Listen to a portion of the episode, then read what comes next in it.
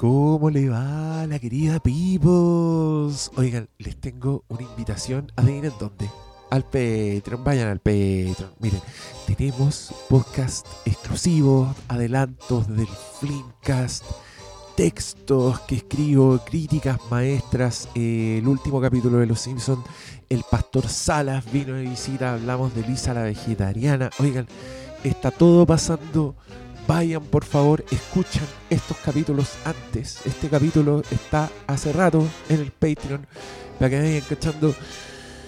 Los necesito, los quiero mucho. Vayan, ojalá seamos muchos.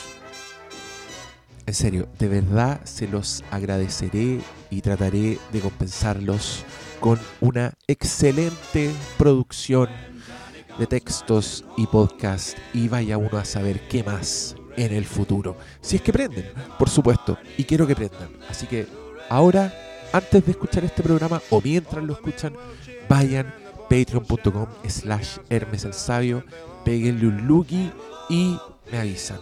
O se suscriben, pues. Qué mejor. Y si van a la categoría más alta, hasta un taller, estamos viendo películas de Kubrick, loco. Y sí, ya empezó, pero recién vamos a hablar de 2001. Para que, pa' que vayan cachando todas las películas que quedan. Y si quieren revisar las conversaciones para atrás, están en video. Así que todo bien, todo bien con este Patreon. ¿Qué están esperando que no se unen? Por favor, no esperen más. Muchas gracias y ahora los dejo con este excelente capitulazo. Borracho, borrachito, paso mis días solito. Borracho, borrachito, tomando vino, tomando vino. Sean muy bienvenidos al Flimcast de otra ronda. De todos somos amigos. ¿Somos amigos o no somos amigos? Doctor Malo, ¿por qué siempre estás tan enojado y tan lejos de mí? Ven para acá. Porque no viste nada, po. Lo tomaste todo. Estoy embriagado de cinema. Me gusta estar con mis amigos amantes del buen cine. La wea. Lo mejor, lo mejor es el tono de Daniel Hernández que sacaste. Sí. Oye, felicito. Si eso, si eso- es- eso es todo lo que yo sé de los borrachos, pues, buen Ruperto, ese es mi referente. Roberto, eso, es tu- eso es tu referente. Era, muy de, muy de café con sed, pero me Claro, parece bien. ¿Era eso o el tufo? Claro, El ¡Oh! Mira, ¡Ay, hombre! no, yo creo que esta weá va a esta weá va a caer en un pozo cuando empieza a wear. Y mi otro es el niño, porque el Checopete es el niño. Hablemos del niño. Oh, verdad. Igual yo con el tufo, eso fue. Perdón por el- la calle grande. A los que cacharon el tiro, cabro, tercera dosis viene luego. Tercera dosis, dedito en el ojete, Ya prepárese. pasaste, ya pasaste. Si cachai el tufo, ya, ya, ya rodilla al pecho hace rato. Ya. Oh. Bueno, yo acá les propuse a los cabros que hicieran un remake de esta película con nosotros grabando un podcast y grabando todo, grabando todo lo que pasa. eh, y, y- y aquí estamos, po. lo estamos haciendo. El problema es que Ahí tú estás tomando agua. No, no, sí, No, eso, eso, le eso puso es lo- cariño. eso es lo que creís tú. No, Ah. recuerda, recuerda la, la milenaria técnica a estas alturas de Dean Martin en Las Vegas tomando juguito de manzana. ¿Ah? Cachantún más con sabor te sirve. Pero si yo vi al, al profesor de educación física con su botellita de agua en esta película, así que no Guau, vengan aquí por a- supuesto, sí. que no le voy a confiar al Ese, caso. No, no, no te puedo. ¿Me puedes ese es la, Eso es muy bueno. ese es el legado de la, de la cultura rusa a la humanidad. Sí. Que el vodka sea tan parecido. Ni la carrera espacial. El Ni la podcast. La cosmonáutica y el Y- y el vodka. Que no se congela, loco. ¿Qué, qué mejor que alcohol más maravilloso que voy a guardar en el freezer instaladito y no se congela. Oh, por eso, es por eso. Yo vi esa escena y dije, ay, bueno, se le revienta la botella. Yo asumí que era porque la había dejado ahí un ratito nomás, como cuando uno deja la Coca-Colita para que se temple rápidamente cuando está natural. Esa weá también es vieja. ¿Cómo la quiere caballero? ¿Natural? Na- natural natural o con hielo. al lado. Natural o con hielo. Claro, sí, mire, tenemos. Coca-Cola, pero está natural. Chucha, que on the wild, así la fueron a buscar al manantial. Viene con cáscara la weá. Oye, a todo esto quiero decir que todas las marcas que se han escuchado en este programa pudieron haber estado auspiciando. Lo único que Sí, yo quiero reiterar mi invitación a los que tienen pymes, emprendimientos. Mire, recibimos desde grandes conglomerados, como dijo Pablo Quintero en el último capítulo, hasta tiendas de Instagram. Aparte Usted, O sea, digámoslo, señor Andrónico, usted que es dueño de la sí, Andrónico, ya que, ya que, Ya le- que lo rechazan. ya que lo ningunearon tanto en redes sociales, su dinero, que ese cheque quedó ahí servido. Está abierto al portador. tenemos nuestra moral es considerablemente más baja. Nosotros tenemos un root 76 millones. ¡Se factura! Uh, la talla. Otra. eh, Pero- pero Andrónico la entendió. porque tiene Pero. Andrónico lo entendió, eso es lo bueno. Oye, estoy, creo que la mejor decisión fue darle escopete a estos cabros. Porque es tan jugoso, tan como, tan como la mitad de Druk. Antes de que la cosa 0.05. empiece- Cuando todo está bien Cuando todo está en, bien. en el mundo. Eh, quiero darle la bienvenida, queridos auditores. Como ven en el título de esta, de esta publicación, vamos a hablar de la película Druk, película danesa del director Thomas Winterberg. Eh, hace poco, bastante bullada por su nominación al Oscar. ¿Ganó el Oscar o no? Me ganó. se ganó el Oscar. Eh, No fue nominado Mads Mikkelsen, lo cual hoy día yo encuentro que es un robo, después de haber visto esta película. Es un robo, robaron a Mads Mikkelsen. Pero para mí este weón es eh, el actor alfa, el dramatis personae definitivo, el weón que es el mejor actor del mundo. No, weón, soy demasiado fan de Mads Mikkelsen. Quiero decirlo ahora. Yo todo ese amor que leo en redes sociales por Pedro Pascal, lo mismo, pero con Mads Mikkelsen conmigo. Eso es. Así que le voy a tirar puras flores a, esta actuación que después del señor mandarse ese Hannibal Lecter, sea capaz de tener un profesor de mediana edad en estado depresivo, anestesiado por la vida, a mí me impactó profundamente. Y como todo lo que le pasa en esta película, es una actuación de sutilezas que no se puede creer. Bueno, película muy reputada que vamos a empezar a conversar. que está en Eh, las tendencias, como que Netflix está número uno en nuestra... bueno, Sí, igual apar- ranking yo creo que está Mira, súper es que arreglado, pero... como, como, como buena película que pasa, primero tiene como esta etapa de hype, que todos están viendo, hoy parece que se viene buena. Yo, yo dije director y actor, que ya vi en una película llamada La Cacería. Y es guionista. Una maravilla. ¿El mismo guionista también? Sí, pues, el. Esta, esta triada a mí ya me tenía comprando en verde el proyecto, así que la iba a ver sí o sí. Pero su aparición en Netflix, por supuesto que precipita una cantidad de reacciones, de recomendaciones y también, lamentablemente, las tradicionales bad takes que decimos nosotros cuando gente ve una película y lanza una opinión profundamente ignorante y o equivocada al respecto, que a la gente como uno que hace visionados responsables le arde donde mismo le van a revisar si cachó la referencia al tufo. Pero eh, quiero invitar a los queridos contertulios a, a- a hablar de lo que se les antoje. Porque sí, de esto es lo que vamos a hablar. Ya la presentamos, pero ahora hagamos rabiar al señor impaciente, a ese que está ahí esperando, que le confirmen su propia opinión o que le den una opinión para tener. No la va a tener tan fácil, porque vamos a charquicastear. ¿Acaso tú dices que hay gente que escucha otras opiniones para después usarlas en conversaciones del Sí, día? Paulo. Eso es lo que es lo estoy que está diciendo, hombre. Exactamente lo que estoy diciendo, Paulo. Salud. ¡Halo! Oye, yo esto lo dejó el señor Salas puesto en la pauta. Est- Esto es lo más cercano a una pauta que tenemos. Y yo hoy día estuve leyendo y, y me llamó. Tiene toda la razón. Hay, Dígale. hay harta, hay una conversación en este momento en, en redes sociales. Probablemente a, a- a lo mejor más a nivel de, de- de críticos o de entusiastas de la experiencia cinematográfica, pero creo que es súper relevante eh, mencionarla en este programa, ya que para que la gente está buscando de qué conversar, eh, esa gente está buscando de qué conversar.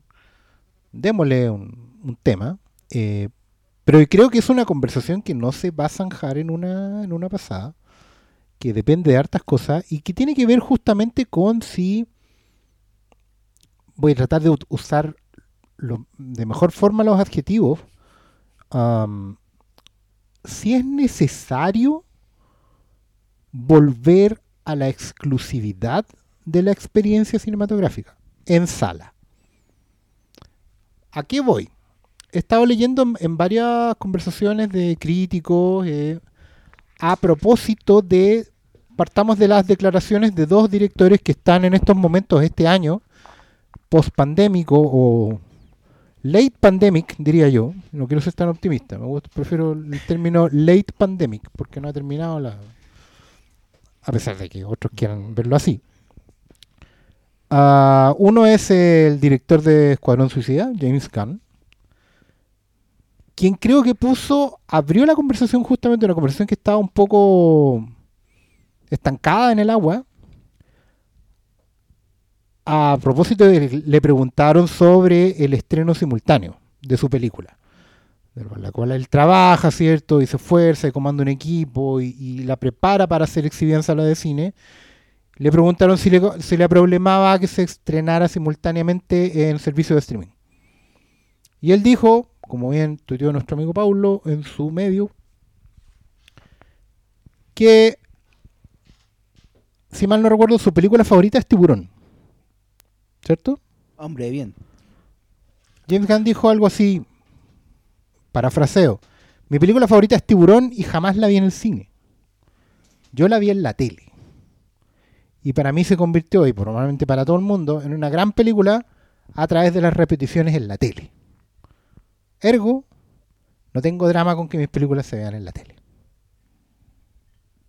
Acto seguido, unas semanas después, le preguntan algo similar a Denis Villeneuve, director de la inminente Duna, quien ya ha dicho que para él el tema del streaming es, en- no es la opción que él tiene para ver su película.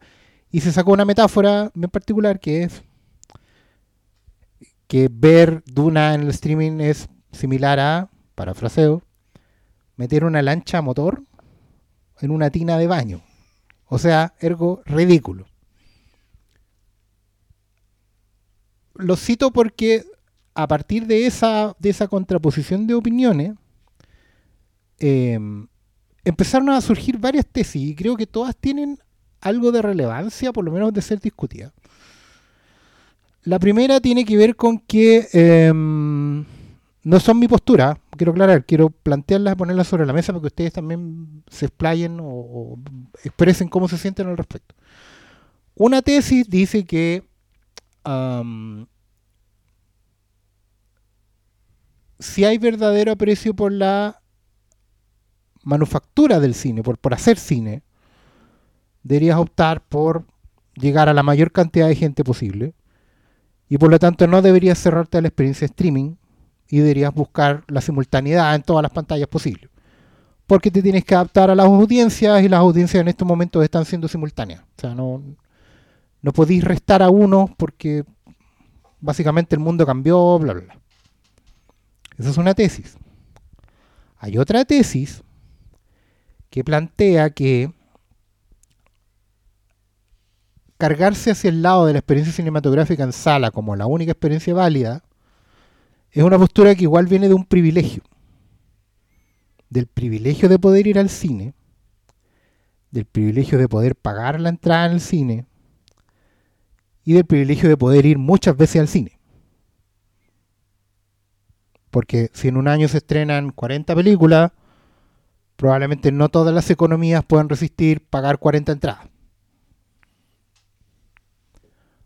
Otra tesis también plantea de que cargarse para el lado de la experiencia en casa, con una pantalla de mínimo 50, OLED, reproductores 4K, etcétera, mejor y sistemas de sonido mejores que en la mitad de las salas de cine que existen, también es una postura de privilegio. Porque no todos pueden pagar todos los streamings, asumiendo que se ven solo de forma legal, ni tampoco acceder a todos los equipos que necesitáis para mejorar la experiencia en casa por sobre la cinematográfica. Esas son las tesis que están dando vuelta en las conversas en este momento. Yo las pongo ahí en la mesa para que ustedes digan qué les parecen, qué les indigna, qué les hace ruido, etcétera, etcétera, etcétera. Eh, quiero cederle la palabra a alguno de los contertulios para que inicie esta conversación. Se inicia su tiempo, Cristian Briones, a partir de los ahora. 12 minutos este. Es que weón agarró vuelo. Sí, sí. Digamos, ya, ya está en el 0,04. Está en el cero- Oye, pero- estamos- pero- ¿Por qué se cambiaron de asiento? Yo estuve mirando el teléfono un rato, ahora miro y, y se cambiaron. Eh, eh, es que yo prefiero mirarlo Ah, en la bien. conversa. Tengo- Ah, acá estoy más cómodo. Simplemente eso. no hay como un sillón. Yo igual, a ver, yo entiendo. No me gusta la tesis de Gunn. La idea de mi película favorita yo tampoco la vi en el cine. digamos. No, no, eso no cambia el hecho de que sea mi película favorita. Tuve la, el privilegio de poder verla en el cine después, pero es fortuito. Porque coincide en que fue una película que justo rescató el sello. No, no- no es, no es tampoco una cuestión que vaya a pasar a cada rato. Eh, tu película favorita puede ser un. qué sé yo, una película soviética. ¿Dónde están las, las rubias? Da lo mismo. Esa cuestión no la vaya a volver a ver en ninguna parte. De hecho, te va a costar mantenerla y tenerla. Entonces, no, no es. Entiendo cuál es la, la persecución base de eso. Pero no, no sé en realidad qué está diciendo Khan con eso. Está diciendo, no quiero irme a pelear con mi estudio. Es, es eso. O sea, yo, entiendo que es una, Pero sé que, entiendo, yo no yo no tengo problemas con ver la película en la casa, en el cine. Obviamente para mí el ideal es el cine. Mi único problema es que la gente no ponga atención en que- la pantalla. Que- En el cine hay más posibilidades de estar atento. Obviamente están los saco hueas que es de siempre, pero que han Eh, llevado la que- experiencia de su casa al cine. po. Pero creo que en los tiempos de los smartphones, en los tiempos de tecnología, eh, al momento de estar eh, de nuestra sociedad en estos momentos, es muy difícil que la gente en su casa ponga atención en la pantalla y no en la segunda pantalla. Es que- Entonces, Yo, yo igual creo que eso tiene dos dimensiones, Quinteros, porque, claro, por un lado es el, em, la incapacidad de prestar atención. Por- eso es una cosa. no sé si incapacidad, pero sean la- el, el propio avance tecnológico Sí, ha pero- posibilitado pero- que la pero gente lo hace más difícil. segundas pantallas, ¿cachai? Claro, como- lo hace más difícil. Pero eso por un lado. Que, te lo banco. Pero para mí el otro, porque y, y lo otro es que se han llevado esa experiencia de su casa, que implica la no intención de em, apreciación. Sea, lo que dice siempre Diego, no están viendo las películas. Y es cierto. Verla en la casa con una segunda pantalla o verla en el cine pretendiendo de que solamente sea un espectáculo es no estar viendo el cine. No estáis viendo las películas que se supone que estáis viendo. Y, y por otro lado, el no debería ser necesario estar en el cine para poder apreciar una buena película. O una mala película. No debería. El, computador en la guata acostado debería tener el mismo peso lo que estás viendo en la pantalla, porque el cuadrado en la pantalla, el rectángulo en la pantalla, tiene un- un- una fuerza su propio lenguaje. No debería ser necesario que sea una, una, pantalla gigante en un IMAX. no es, una merma la experiencia. Yo creo que. Creo que lo he dicho aquí. Hay, películas que yo la he visto. Las veía, la arrendaba. Iba al videoclub, arrendaba la película. El club de la pelea. La terminaba de ver. Y la veía de, inmediato. Me ha pasado un par de veces la vía. También me pasó con. Con Casi Famoso. Otra película que por algunas razones me enganchó, weón. Terminó. Dije, ¿qué es esta wea? Y la vi de nuevo. Entonces yo creo que la experiencia de ver eh, en una tele una, no tiene que ver con... No es una merma. No, no debería Pero- serlo si el lenguaje cinematográfico no está supeditado a lo que está en la pantalla, que es justamente lo otro. Yo, yo creo que la experiencia comunitaria de ver cine, esta idea de que una película no existe hasta que la ve un público, hasta que tiene su audiencia, que en realidad una película no la viste hasta que la conversaste en la cuadra después, creo que el gran problema hoy día es el inmediatismo al respecto. O sea, los live tweetings, po. Que es- estoy viendo esta película, pero ¿cómo este personaje hace esto en este momento? No estás viendo la película. Esa weá le hace mal a mi salud anal. Termino, pero así. Claro, está el live O tweeting, está el verlas a velocidad 2x. No, y eso, No, eso ya, ya, eso ya, me- ya, a no, mí ya- me ahí molesta. ya entramos en otro rango. Sí. Mm. Sí, mira, es que yo, yo por eso acuñé un poco el término visionado responsable. A eso me refiero. Eh, visionado responsable es, es justamente eso, es, es comprometerte con que vaya a prestar atención, con que estáis viendo una weá.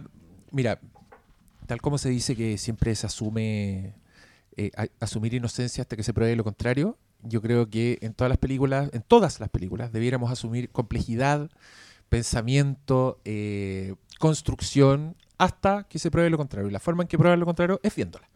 Entonces usted vea la película como si eh, lo que está en pantalla hubiera sido muy planificado, como si se hubiera cubierto todos los detalles y, y ese es un visionado responsable. Es como decir, ¿sabes qué? Ya, voy a ver esta weá. No la voy a ver a dos por, no la voy a ver con el teléfono, no la voy a ver porque es de lo que están hablando todos, ¿cachai? No la voy a ver porque eh, necesito tirar mi opinión sobre este estreno de la semana. En fin, eh, visionado responsable. Y sobre el tema, yo ahora, perdón, Pablo, creo que tomé la palabra de manera espontánea. Te pido disculpas, ando muy caballeroso hoy día, por como ven. Puta, creo que los dos tienen razón. Los Porque, dos, Villeneuve y los Gunn. dos- Sí, Villeneuve y Gunn. Porque Gunn, es verdad, yo también, yo no sé, yo, yo me enamoré de las películas viendo películas en la tele. Y ver películas en la tele en mi época era una hueá mucho más ordinaria que ver películas en la tele hoy día. Yo veía películas probablemente en VHS, probablemente en la tele, con pantalla de 14 comerciales, con ¿Con comerciales, comerciales? con intervenciones cortadas, ¿cachai? Editadas, con doblajes malos, con doblajes muy buenos, no sé, eh, con criterios de, de dictadura, de censura de canales así que, que cortaban weas sexuales, referencias, sangre, todo, todo lo que queráis. Me enamoré de las películas. Eh, después, el- la época de videoclub me pasó lo mismo, así películas que amo profundamente, que nunca vi en el cine. Eh, Bueno, que nunca vi en el cine para amarlas, a eso me refiero, porque después igual a veces uno tiene la oportunidad de volver a ver películas, pero puta, yo vi Aliens de James Cameron en la tele. La amé así, sin, sin condiciones. Terminator también. Y son películas, las Star Wars, bueno, y son películas que son espectáculo, que por supuesto que se beneficiarían con una pantalla gigante, con el mejor sonido imaginable. Pero como bien dices tú, querido amigo, el buen cine sobrevive a esa weá. O sea, si la película es buena, debieras poder ver todas esas virtudes. Pero Si eso tienes implica la- verla. eso implica verlas. Y, y- y el cine corrige esa wea de un paraguaso. O sea, bueno, si, a no ser que seas un saco wea que se pone a conversar, mirar su celular, etcétera, como que está mal la condición para que prestes la atención que tienes que prestarle a las películas. Entonces, desde ese lado está bien. Y, ahí yo no, yo no haría distinción. Como que en algún minuto te, habría dicho, ah, pero es que esta, por ejemplo, Another Round, una película eh, ma- más independiente, danesa, con otros códigos, ¿cachai? Sin tanto, eh, ¿cómo decirlo? Pirotecnia. Si- sin pirotecnia, exacto, eh, te diría, ah, no, quizás no se pierde tanto si la veis en la tele comparado con el cine, pero creo que la vida me ha enseñado que es lo mismo. O sea, aunque sea una weá, es distinto ver los gestos de Max Mikkelsen en 8 metros de altura, eh, con un silencio, con oscuridad, con- donde el, el temblor mínimo en su pómulo indica una weá que le está pasando por dentro de ese personaje. Esa weá es mucho más probable que la captes si la estás viendo en el cine que si la estás viendo con el computador en la guata o en el celular, en el metro, como he visto gente viendo películas. Eh, que, que está bien, no sé, si querís como enterarte de lo que pasa, ya, sí, esa es una forma. Si querís, Enterarte si de lo que pasa. si quería escuchar una película para saber de qué se trata, como en algún tiempo, no sé, se veían las teleseries o, o se veía cierto tipo de televisión que no era necesario mirar la pantalla. No, yo creo que hoy día hay un cine que, consiste en enterarte de lo que pasa. S- sabemos, sabemos, Briones. Pero ese caballo. Ya corrió, no ganó la carrera y ya no, no lo alcanzamos. Está, está ahí tirado, lo paleamos toda la semana. Dejémoslo descansar esta semana. Por, por el momento, porque sé que después Uy, ya sí. nos vamos a ir a, nos vamos a ir a la mierda. Y, y- y por otro lado, también me pasa que bueno, yo no quería caer en esto, pero me empujaron así como al pachino. Y yo estoy, estoy, yo estoy en el mes de 2001 Dice en el espacio, porque en el Patreon estamos haciendo el ¿En taller el de Kubrick. mes? No, weón, me fue la mierda. Y vi 2001 Dice en el espacio. Y eh, estoy muy desconcertado porque, pese a que es una película que yo he visto muchas veces, que la admiro, que la respeto, que sé su importancia, que sé mucho de esa película, creo, y lo digo así siendo muy honesto, desnudándome frente a todos ustedes, no literalmente, Agradezcan que podcast. Creo que la vi por primera vez. Y, eso fue porque eh, la proyecté en una pared, le puse los parlantes a todo chancho y, e hice el visionado responsable así de no estar mirando el teléfono, como de "Weón, voy a dejarme absorber por esta weá que he visto mil veces, que eh, existe en la cultura popular, que todas las imágenes están en mi cabeza, pero necesito como refrescarlas de alguna forma, entonces, ¡pum! Ahora sí la voy a ver sí o sí. Ese es un, un ejercicio mental que funciona, así que lo quiero recomendar. Si usted quiere ver una película, comillas, por primera vez, usted puede autoinducirse el ver esa película por primera vez. Transfórmelo en un evento, hágalo en una ocasión especial, eh, desconecte el teléfono, apague todo y, como que cree ese ambientillo para el amor. Y me voló la cabeza la weá. Me, me voló la cabeza, así como todas esas weas que tú leís de, no sé, pues el, el Spielberg, el James Cameron, todos esos weones que dicen, no, yo vi esta weá y, decidí que esto es lo que iba a hacer y, me renovó el amor por el cine, por la ciencia ficción, etcétera, etcétera. Toda esa weá la vi ahora por primera vez. Y leyendo sobre 2001, claro, me entero que en su estreno original, el señor Kubrick se aprovechó como de esta nueva tecnología que era el Cinerama, que era una, una pantalla gigantesca, era, era como el IMAX de, los de fines de los 60, pantalla gigantesca que llegaba a ser curva, que tenía tres proyectores, que tenía seis parlantes, así como una weá, una- un, un, un- un- gran upgrade técnico para competir con la televisión, justamente. Y Kubrick decide sacarle el jugo a esta weá. Y claro, tú empezás a leer testimonios de gente que fue a ver esa weá al cine y tú decís, esta experiencia nosotros nunca la tuvimos. Nunca, porque nosotros vimos 2001, ¿dónde?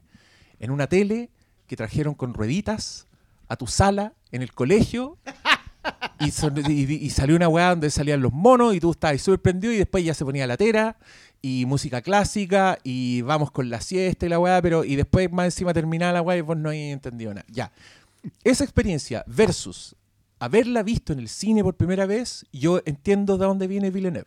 Entiendo que ver una weá como 2001 por primera vez, así que sea tu exposición como una weá que es tan grande, es como meter una lancha a tu tina. O sea, podéis verle las virtudes, podéis entender, wow, podéis decir esto, esto, otro, pero esa weá, como ese, ese, el viaje estelar, tomando una misma imagen de, de 2001, como ese estar frente al universo que se está doblando, el espacio-tiempo frente a ti, creo que esa weá eh, se da mejor en una sala de cine. Y sobre todo entiendo a este señor Villeneuve que yo sé que él tiene aspiraciones de, de hacer como cine grande, ¿cachai? cine épico, de mostrar, de, de ir un poco a, a- a recuperar esta weá.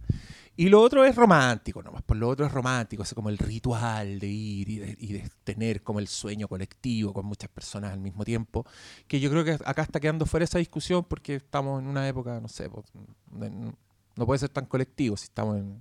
Uno en- es eso en- y dos, pandemia- que, y dos que la- el, el hecho de que se hayan llevado la experiencia de la casa al cine, la pésima experiencia, está haciendo que el cine igual pase rabia a pesar de que esté en este tipo de cosas. O sea, no, si no es... el- el- el- no sé si se está arruinando la experiencia en el cine, pero está teniendo elementos que pueden ser... que pueden no sumar. Sí. Sí.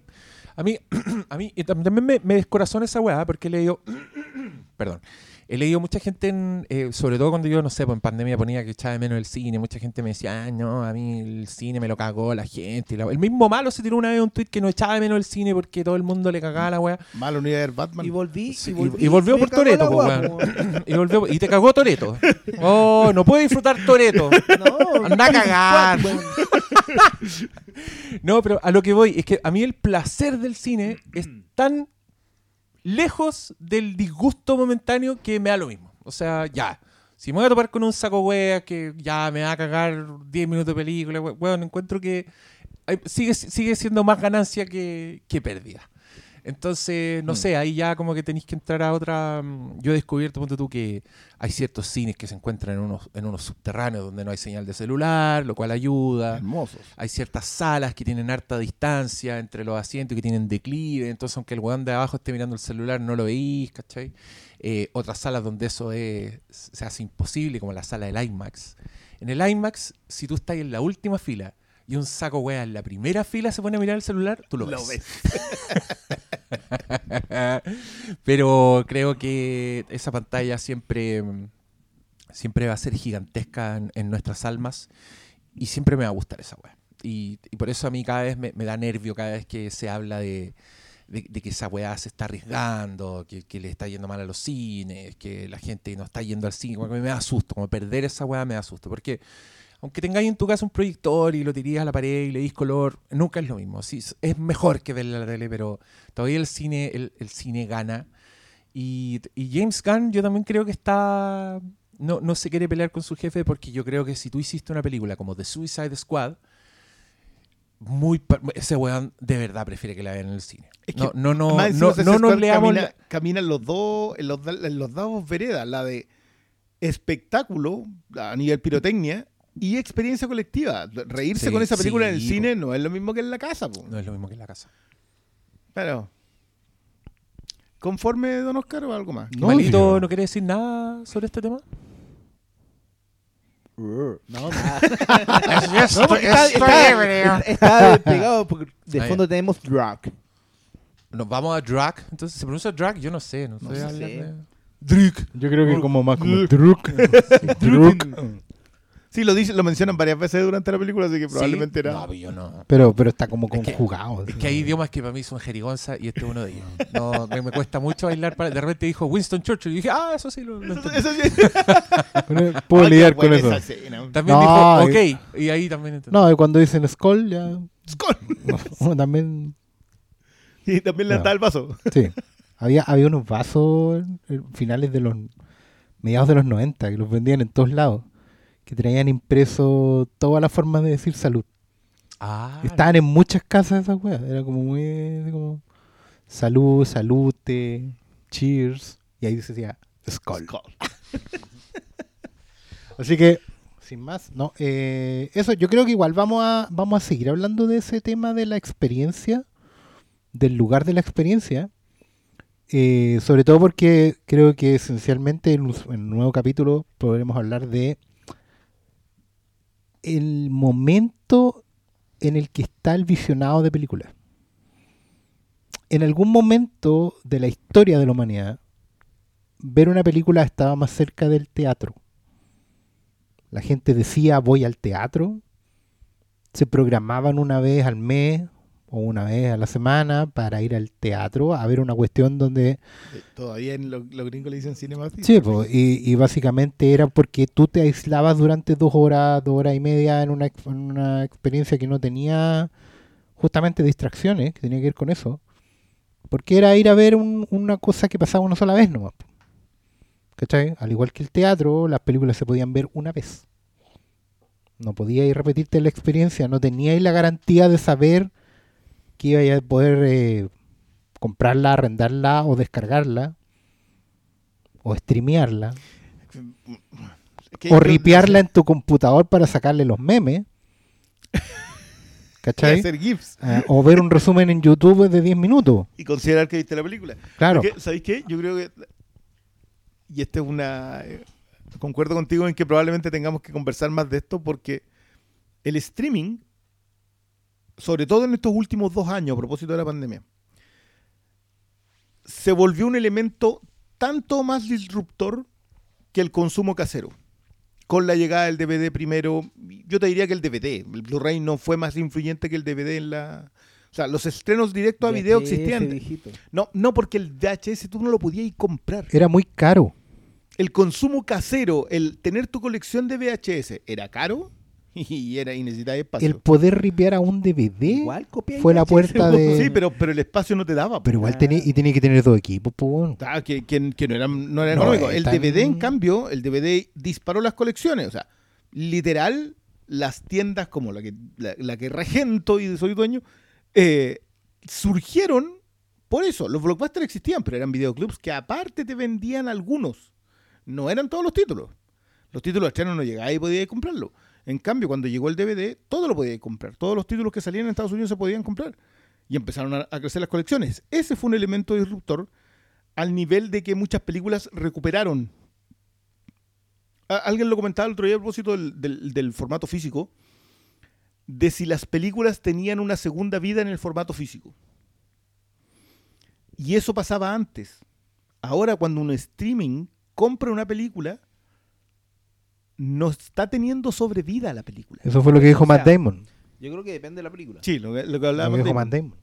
Depende de la película. ¿Pero qué película tú consideras que tiene una sobrevida? Que ya tuvo un estreno en cines. Le fue A o B. Y su sobrevida se da en el streaming. Bueno, aquí tenía un ejemplo en la que vamos a hablar ahora. Ya Pe- se pero- estrenó en cine. Pero Hace varios se- meses. Se, se estrenó en pandemia. Pero así hay casos que... ¿Cuál? Sí, igual ¿Se estrenó en cines? ¿En Chile? Acá no. Ah, entonces. No, por eso te digo, en pandemia no es, es difícil hacer ese análisis. Piensa en una película que haya sido estrenada en cine, le haya ido mal y haya tenido una sobrevida en streaming. En, en, en la época del DVD era más fácil. En la época- Es Claro. que eso es justamente lo que sostiene Damon, que me parece una... lo- esa entrevista de Damon tiene puras perlas, puras joyas y lo del comentario con la palabra. justamente- No sé, igual- De repente como que me sorprende, bueno, como en, en Netflix existe esta cuestión de las tendencias. El otro día estaba una de un thriller protagonizada por Colin Farrell del año como 2013. No me acuerdo cuál era. Yo ni me acuerdo, ni me acordaba de esa película. Y estaba entre lo más visto. Ya. Pero ¿sabéis lo que pasa ahí? Ahí hay un tema con él. Esa es una conversación que vamos a seguir teniendo, In the insisto. Cat. No, era integral. Ah, no. Era un Porque era, mira, las cosas que hoy día tienen, las, los- las películas o producciones en realidad, que tienen sobrevida hoy en día en el streaming, técnicamente no se la están debiendo al streaming. Yo siento que em, el streaming todavía lleva muy poco tiempo para arrogarse sobrevivencia. Por ejemplo, Breaking Bad es una serie que tuvo una sobrevida en el boca a boca y en la repetición casera. Claro. Es una, el- es una serie que de verdad creció con las repeticiones de medianoche, con el boca a boca, con el pirateo en DVD. Pero esa fue una serie que tuvo, y tuvo un, un salto después, no tan grande, pero tuvo un salto cuando la estrenaron creo que en Netflix. Hubo gente que se puso al día. Yo te diría Mucha que gente se puso al con día. la tercera temporada Sí. y con el reconocimiento amplio de la crítica. Claro. Pero por ejemplo, no es algo que puedas asumirle al streaming o entregarle al streaming, porque con The Expanse no ha pasado. Claro. Que es una serie O sea, que también podría, más conocida claro, hoy que podría haberse pegado el salto. Black Mirror podría decir que sí, que al estrenarse en streaming se convirtió en una cuestión más masiva, pero también es relativo porque la masividad de algo como Black Mirror en realidad tiene más que ver como con la conversación de redes, Claro. más que con un visionado a nivel popular. Yo siempre me gusta separar mucho la red social de la calle, porque siempre, bueno, nosotros lo, lo vivimos, digamos, estuvimos ahí porque somos un poquito más viejos. Ya, Pero es generacional ¿Cómo se, sí, pero cómo se vendía Lost en la calle papi. y cómo la veía mi abuelita esa weá. ¿Cachai? No el que está tuiteando que se lo ve todo. No, mi abuelita vio Lost. ¿Cachai? Que es, eso es sobrevida. ¿Cachai? Claro, esa, esa tenía vida, te diría yo. Sí. Yo te diría que Sí, finalizando. Galáctica tuvo sobrevida Claro, en formato físico. claro. Porque Galáctica era una serie que apenas veían los gringos, nadie, Nadie. no la dieron acá, hasta, Ah. espera, espera, Eh, acá viene el proceso, la, se populariza en DVD mucho y de repente llega a la red. Vaya a ser uno porque, y, red- y en la red la dan onda los sábados en la mañana. Y la red compró el paquete completo. paquete, Era Galáctica. Stargate. Pero ah, no, y yo creo Eh, que antes se daban Farscape, todo un género de No. películas. Tenéis que pensar en cosas que nunca fueron eran éxito en cine. No eran así lo más visto de. Tenéis todo lo de Jean-Claude Van Damme, Steven Seagal. la- las, pe- las películas de videoclub, las Y- cosas que eran directo de y- video son otra cosa, porque no, eso no es sobrevida, esa era su vida.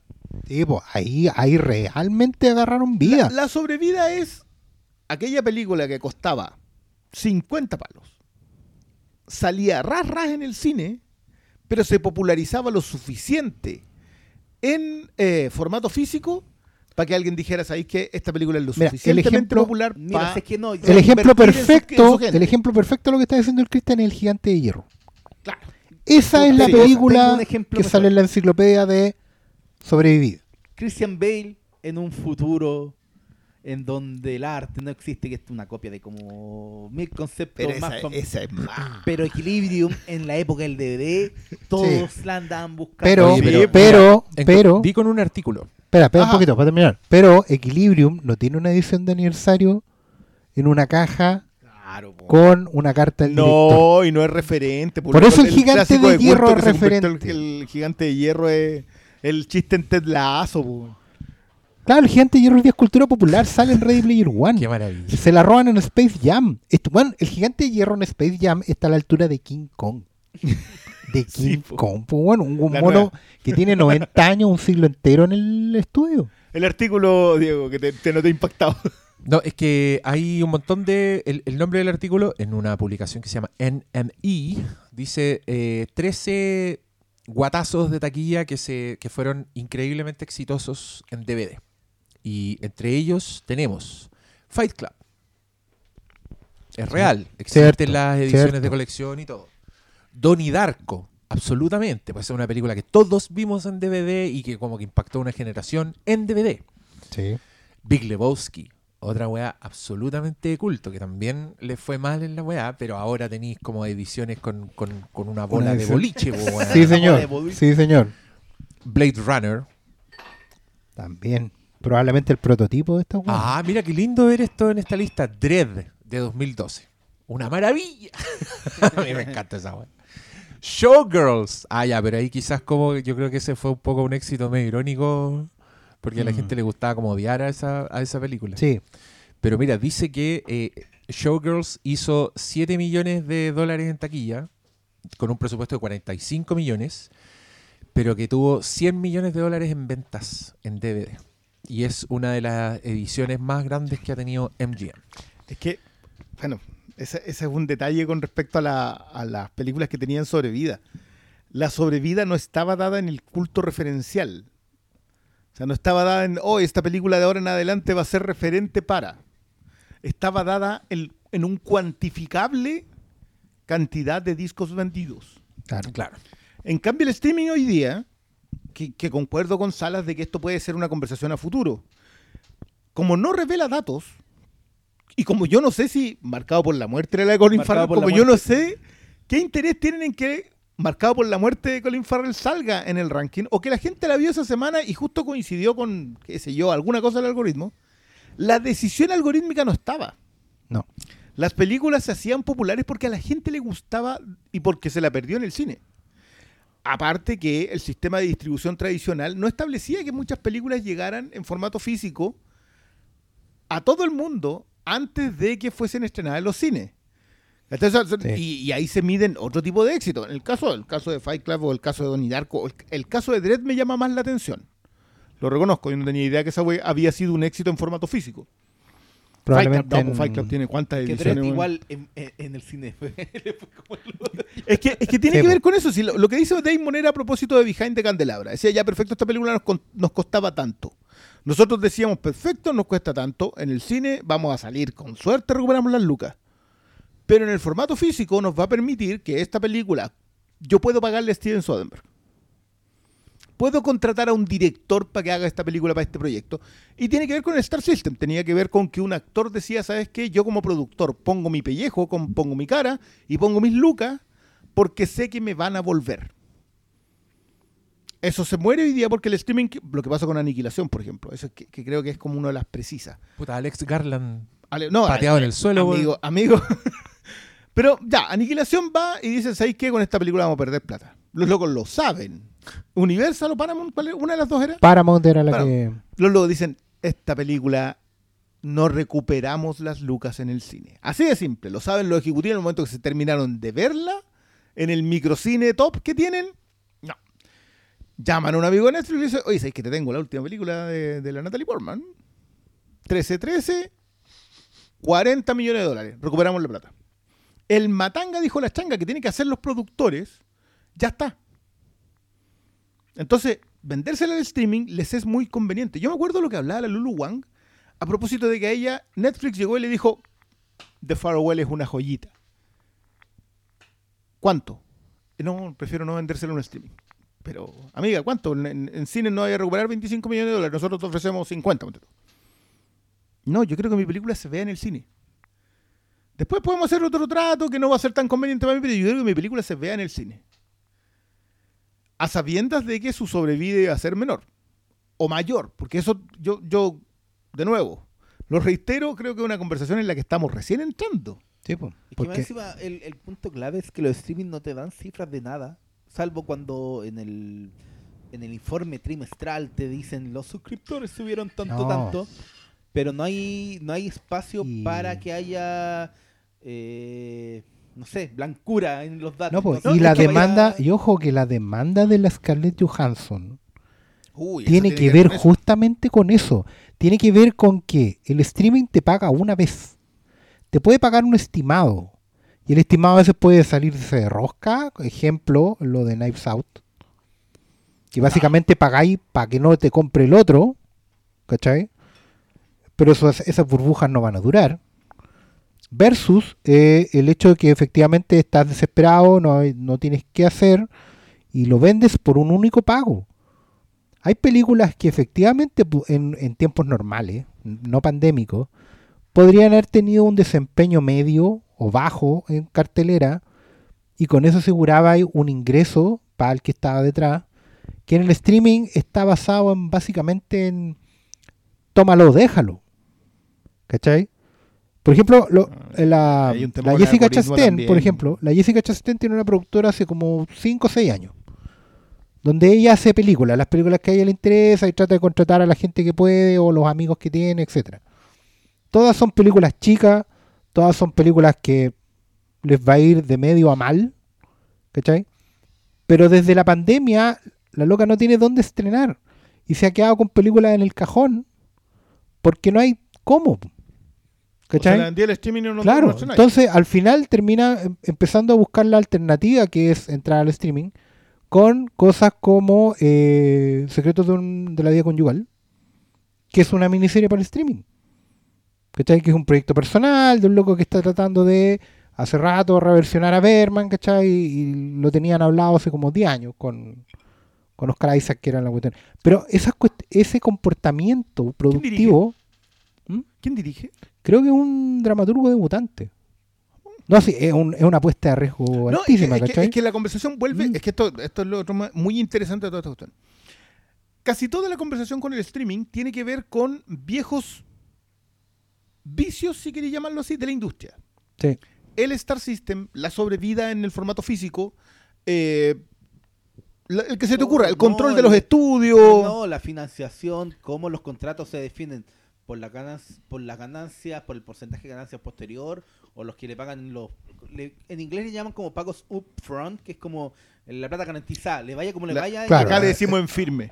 El upfront es en pago en firme, claro. Y entonces, ¿cachai? Es como no sé si los tiempos de streaming sirven para trasladar toda esa Es que eso, es un tipo de información. sí, sí. y- y Por eso te digo, son viejos vicios. ¿no? Y tienes lo que pasó con Scarlett Johansson, que para mí, llamativo, Shang-Chi, la siguiente película, no llega así en estreno dual. No, po, porque los números No, no, mucho. No, no, y loco y cruela una segunda parte.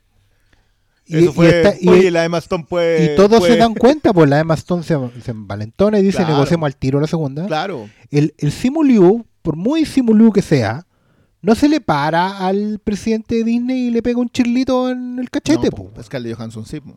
¿Cachai? Que es la única estrella, que es el, el otro, el otro detalle con respecto a la conversación del, eh, que tenía Matt Damon.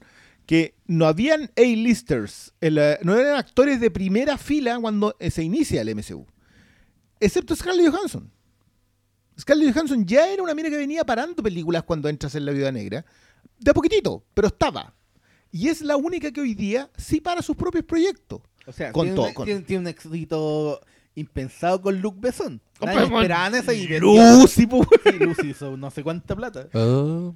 sí, bueno, no, no. Ya, igual, igual también consideremos que la demanda viene cuando el personaje está muerto, cuando le hicieron la Por última supuesto, película. por Tampoco es supuesto. como Y porque que- eso le abre un montón de ventanas también a ella. po. Le cierra solamente la puerta a Disney donde probablemente no iba a Y volver. donde ya le importa una raja. Claro. A estar Claro. actuando en weás, loco. Yo estoy haciendo Marriage Story al lado que me ni voy a poner aquí en una pantalla verde cayéndome Exacto. al infinito, weón. Y Con, ade- los- con y los además el- atrás. Y además el momento es óptimo, po, porque el momento es totalmente... El rant a pito de nada. El mismo, el mismo que dijo no le peguemos, no le peguemos. No, pero advertiste que ¿Qué iba a pasar? iba a pasar. Es No, pero, y además el momento es perfecto. Si el momento es justamente para sentarse a ver cuáles van a ser las reglas. Si en el fondo esta weá es la convención constituyente Este- de, exacto. del cine. No, no, no, es que, es que lo que pasó con los streamings es tan potente, la entrada de Netflix fue tan brutal que se convirtió en un estudio, loco. O sea, Si Netflix en cuántos años se convierte en un estudio es- y es- poderoso. Es, una, una cosa, la disrupción tecnológica y de mercado de lo, y, y el golpe de la pandemia fue. no, se no. alinearon. Sí, por eso te digo, son los últimos dos años. Para remecer O como sea, nunca hubiéramos esperado. Se alinearon los astros para que tuviéramos el corte de Snyder, pues, imagínate el nivel de alienación. Esa cuestión es la... Todo valió la pena. Oye, Pastor, tú te tiraste así como una línea en el WhatsApp y mira, Y como, mira. como una Mira. hora de chasticasteo. Druk ya está terminando ahí en Netflix. La vamos a tener que poner de nuevo para empezar a hablar de la weá. No, yo quiero nombrar una última que también está en el artículo y que esta, esta ha sido un poco impactante. Es lo que pasó con la película Office Space, Enredos de Oficina, del señor Mike Judge. Grande. Una de las grandes Ah, películas de grande. 1999. la tengo en. Blu-ray. Y, y la tienes en Blu-ray gracias a que la weá le fue como el hoyo y de alguna forma entre 1999 y el 2006 la weá ya había vendido 6 millones de copias en DVD solo en Estados Unidos. Sí. O sea, esa weá fue una de las que el culto empezó a crecer. Sí, a crecer, ojo a que crecer. solo en Estados Unidos, en el caso de Office Space, es todo. Ah, ya, no hay fuera... no, ya. no, que ese es un, otro tema con, con la contabilidad de los DVDs, con la, la cuantificación de su Ya. venta. Es que como son eh, zona 1, mm, no salió enredos de oficina en Latinoamérica. po. Pero en Canadá. se llama. En Canadá, sí. Claro, pero, pero la venta sale de ahí para allá nomás. po. Claro, en el fondo, en el fondo sí existe, porque existía, yo me acuerdo, enredos de oficina en DVD Zona 4, no entra en la contabilidad porque eso es un subarriendo, o sea, un arriendo Se en vendió la licencia. Se vendió una licencia, la licencia se pagó una vez. Entonces, si la película vende mil copias o vende un millón, es irrelevante porque la licencia se pagó una vez. claro. ¿Cachai? Por eso, a propósito de, por cierto, tuiteo por ahí, y con esto termino, no puedes hablar de éxitos de taquilla pensando en la taquilla internacional. Eso es no entender para nada cómo funciona el mercado y... Salvo cuando se dan números irrisorios. Pero Mm, eso es pero- como Avatar. No, no, no, siempre, siempre la taquilla se mide por eh, la recaudación domestic. local, el Eso, eso es lo que le importa a los que ponen las lucas. porque es la única plata probablemente que de verdad ven. Eh, no es porque la otra no la vayan a ver, pero pasa por licencias, por impuestos, por subsidiarias, por, por otros Por ¿Cómo se presupuestos. divide la plata? Claro, entonces cuando nosotros decimos que algo eh, no es, es porque, pucha, vemos los números, pues, Yo, amigo. yo Ya igual no, ahí tengo un no solo hablen de a propósito de lo que hizo De Universal con, con Rápido y Furioso. Es mi único detalle. Porque Rápido y Furioso cambió un poco el paradigma en ese sentido, pero eso tiene que ver con quiénes son los inversionistas.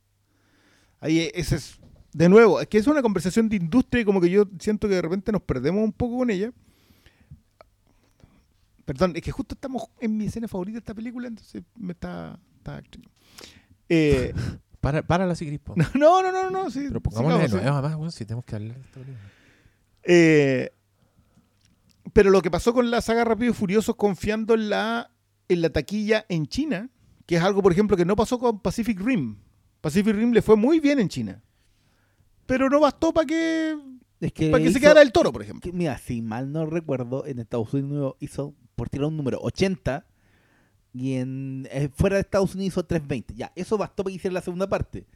Pero no le Callampa pero mucho la- menos interés. Sí, pues, es, es un directo Claro, de video. Claro, pero es que también esos números tienen que ver con que, ya, tú tienes un potencial de recaudación en China porque por último los chinos son mil millones. Con que vaya una vez un chino a ver la película, Claro, pero, pero, en, el Pero- caso, en el caso en específico Sí. de Rápido y Furioso, ellos cultivaron una audiencia. exacto, y involucraron productores. Ex- Por eso es tan relevante cosas como lo de Iron Man 3. lucas. Sí, po, Iron Man 3 donde había inversión donde crearon escenas de, específicas para el capital mercado. chino porque la recaudación iba en mayor porcentaje para el, para el dueño original o lo que se hace derechamente a estas alturas con Shang-Chi que es una película hecha para ese mercado Sí, pero Chanchi. Esa weá da- da lo mismo como le vaya en Estados Unidos. Es Sí, otro po. cuento. sí po, pero porque lo, lo que le interesa es en el fondo colocar la subsidiaria en China y recaudar directo po. No, no, si son Sí, lógicos. esa se lo, se lo pasa, lo que pasa claro, en el caso de, de Universal con Rápido Furioso tiene que ver con que empezaste a ver productoras que, que no conocíais. po. Onda Alibaba Pictures. Alibaba Pictures, Shang-Chi Shushu. Todos esos, esos loguitos que, que sí, no y, eso, y eso uno lo sabe porque si uno se mete al streaming de repente, te estrenan eh, películas infantiles que no habéis visto ni en pelea de perro, porque no son ni Disney, ni Pixar, ni Universal, ni, ni DreamWorks, y son de Chinchulancha Producciones para el gobierno popular de la De la República China, de la RPC. y se llaman, eh, y con la participación de Sony, Claro. que, que hace la película, ¿cachai? Yo Pero el que paga el sueldo es... Que era, No, que era una, de la- una era de, así, una de Weinstein. No, Pie, Pie Grande era así. po. Over the Moon era así, creo que Pie No, y Grande Pie era- Grande también, si Sí, la po. protagonista es china y transcurre en No, no, pero- China. pero, y pero no, esta no. otra era, era una película completamente china, con dos hermanos chinos, era toda una historia sobre mantenerse en la cocina, había un cuento onírico, y voy viendo las voces en inglés de Meryl Streep para abajo. Y era una producida por Harvey Weinstein. Yo no, no sé, de hecho no la volví a encontrar, es como que la vi un día ahí a la pasada porque, porque era película de monito y estaba en la- Bueno, que Harvey Weinstein hacía eso para las Ghibli. lo hizo para la Y, Ghibli, y claro. fue lo diable. Y fue, no, de- en general en Asia Y le Weinstein no lo mandaron querían. un sable. Le mandaron una katana. Le Exacto, mandaron un una sable. katana. No cuts. Ni siquiera un sable, bueno, le mandaron una katana. weón. ¿Tú cachai que, tiene doble las filo. De, de Japón. Son patrimonio nacional y es ilegal sacarlas. Entonces, para sacar esa, para mandarle esa katana tuvieron que pedir un permiso al gobierno japonés. El emperador de Japón, Akito, dijo: Señor Hirohito. Mándenle esa Sí, sí. hardcore. Querido- Señor Miyamoto, Mi- hágalo. No, no, que señor. eh, Uy, se me fueron los nombres de Ghibli, perdone. Sí, tío Ghibli, dele. Señor Miyazaki-san, Miyazaki. hágalo. Señor Takahata-san, hágalo. Ya, cabros, los invito a volver al universo de Druk, este señor que estaba esperando que nosotros habláramos de esta película. Ya, ya nos abandonó No. hace rato, se fue a otros Le podcasts. critiqué, se fue a otro podcast. Antes se fue a Twitter a alegar, pero ahora está escuchando otra wea. Lo mejor es que la, la alegada ya la tenía escrita en borrador. Ya estaba.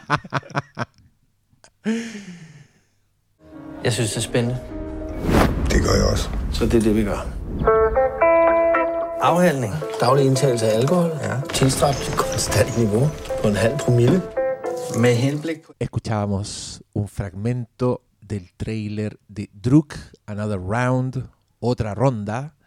La traducción literal de Druk es como parrando, ¿no? Como juerga. No sé qué. Borrachera. qué- qué? Borrachera. Ah, ya.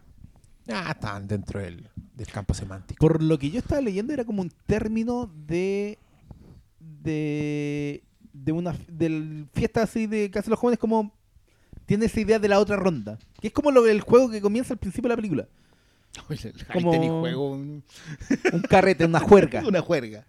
¿cachai? Como que ese es eh, No, yo, yo lo entiendo como, acto, como par, claro. palabra. Sí, pero cuando eres un borrachín eh, es, es- es el mismo. que, bueno, es que también es. No sé, no, Sí, señor, yo- yo- señor yo- no, no, no, a- hablo, va- no hablo danés. No, yo voy a, voy a llamar a mi amigo escandinavo. Eh, Chapo, habíamos entra- pues, es que la introdujo ya don Diego, ya como que. Ya, pero ahora retomemos la Ya, conversación. pues, la, la pregunta del tiro es: El ¿esta poder- película es una apología al alcohol? Sí, no. ¡No! De hecho, yo no sé si siquiera si se trata de eso. Justifique.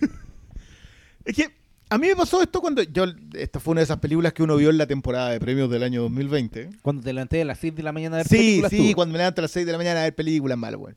Esta fue una de esas que yo vi y eran los tiempos en que había que verla solamente con subtítulos en inglés, todavía no, no había, no habían llegado lo- los amigos, ni había llegado a Netflix. No estaba la señorita Tamavi. Estaba ahí, no, que no sé si es señorita, yo insisto que ese loco puede Eh, eh, no, sí, no, no, no rompamos la No ilusión. rompamos la ilusión.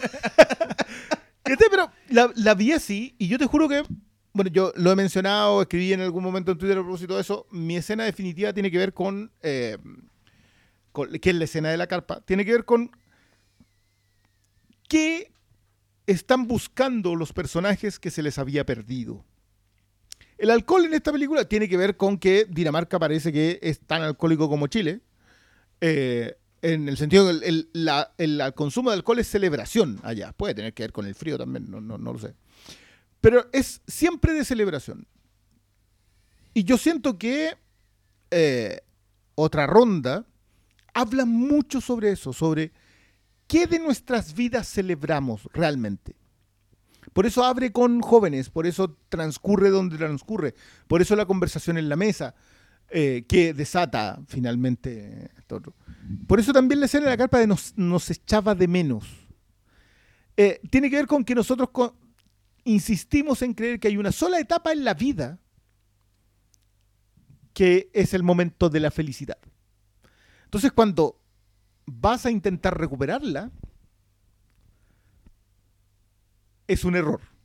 Yo siento que esta es una película que habla del error de intentar recuperar un momento en la vida que se va, pero no por eso vas a dejar de ser feliz.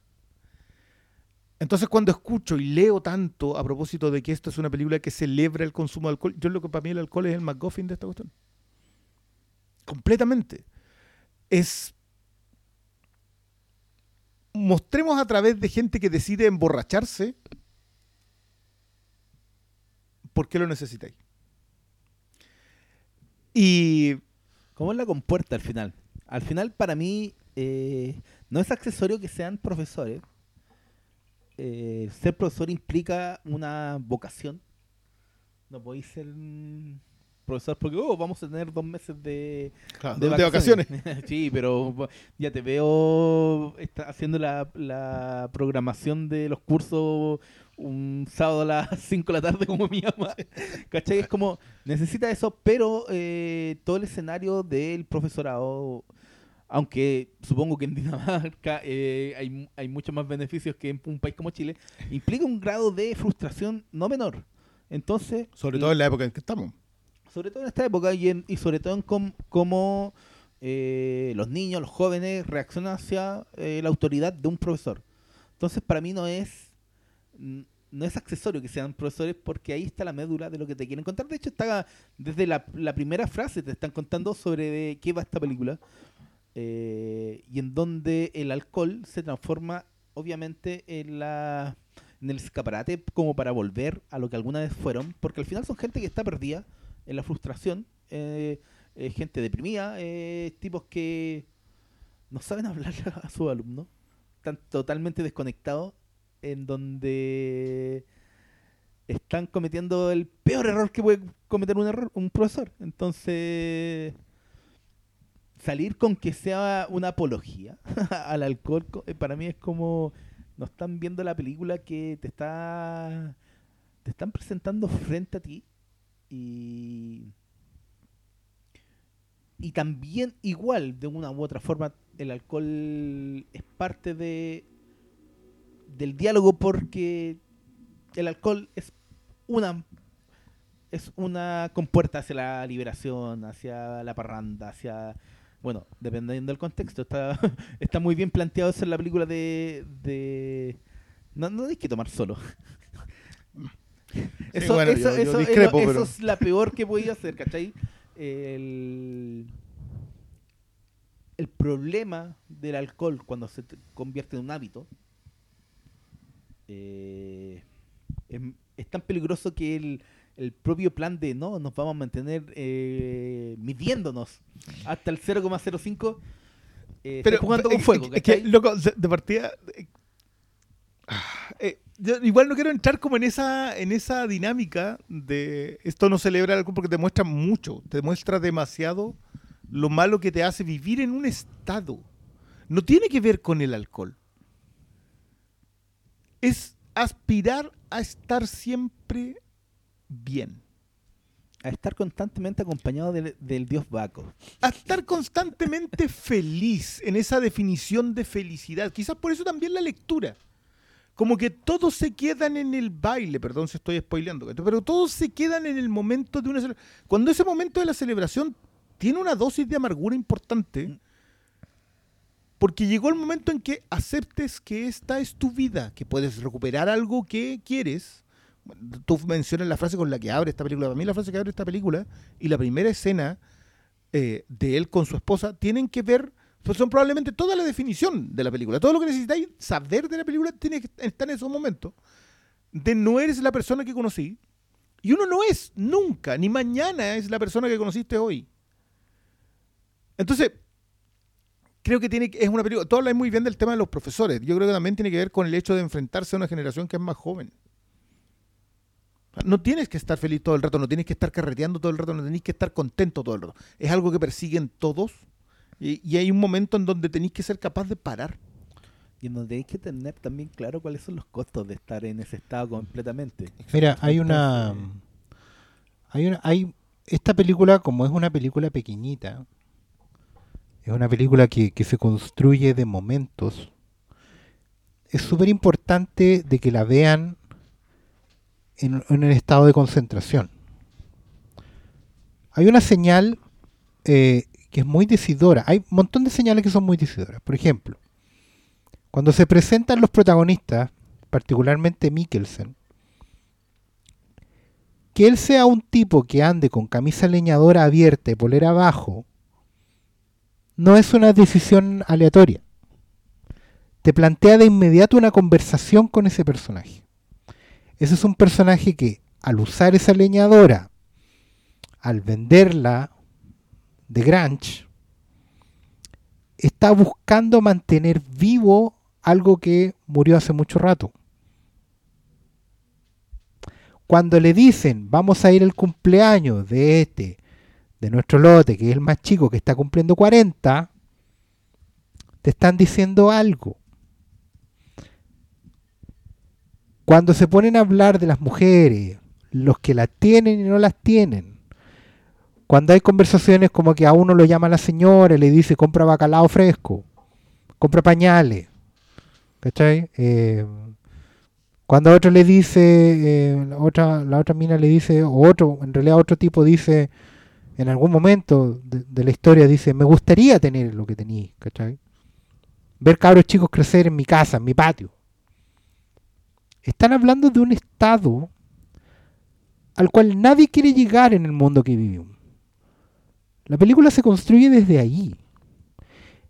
Y es gracioso que haya mucha opinión de público que es directamente objetivo de esta película, que o está en los 40 o está por entrar en los 40, que los 40 son la mitad de la vida y es una cuestión que tienen que asumir.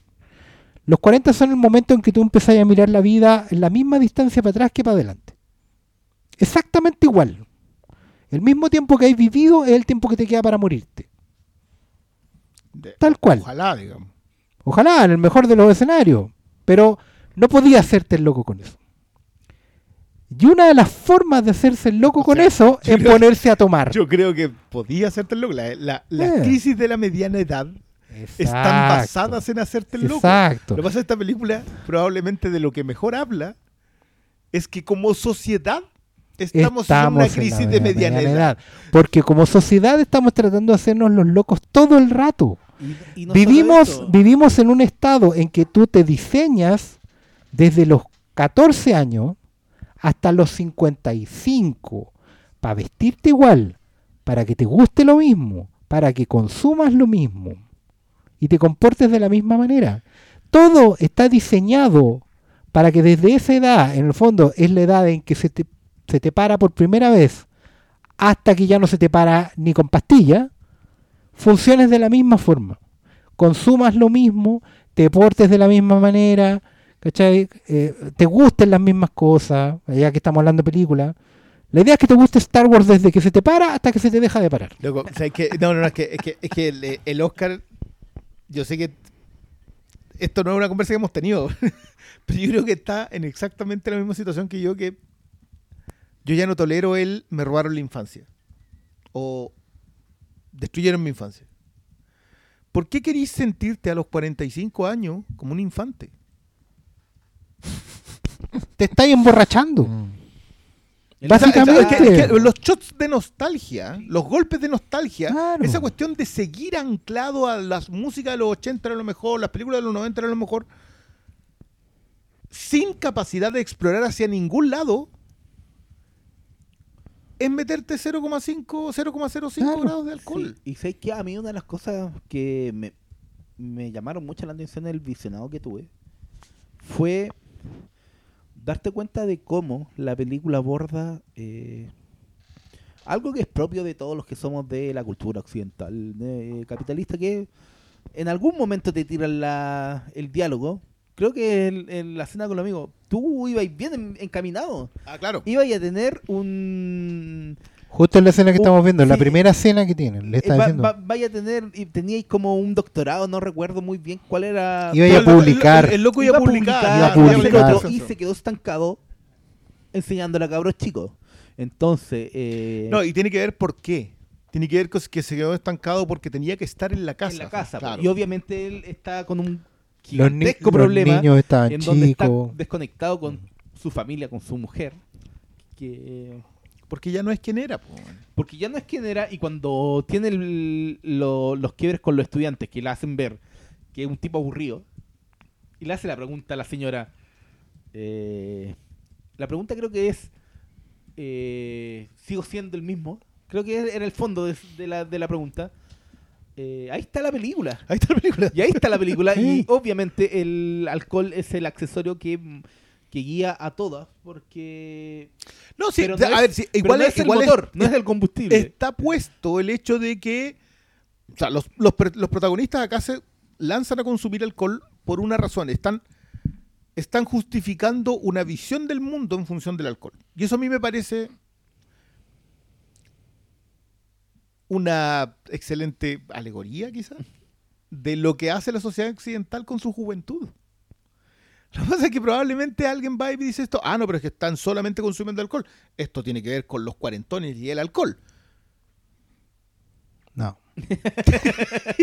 Yo, ¿Qué querés que te diga Bueno, yo? la película, cachai? la película, la película, a ver, la película es tan, es tan básica, es tan evidente, expositiva casi, en, en explicarte las cosas sin decírtelas. En ponerte en pantalla las Ahí se nota, porque.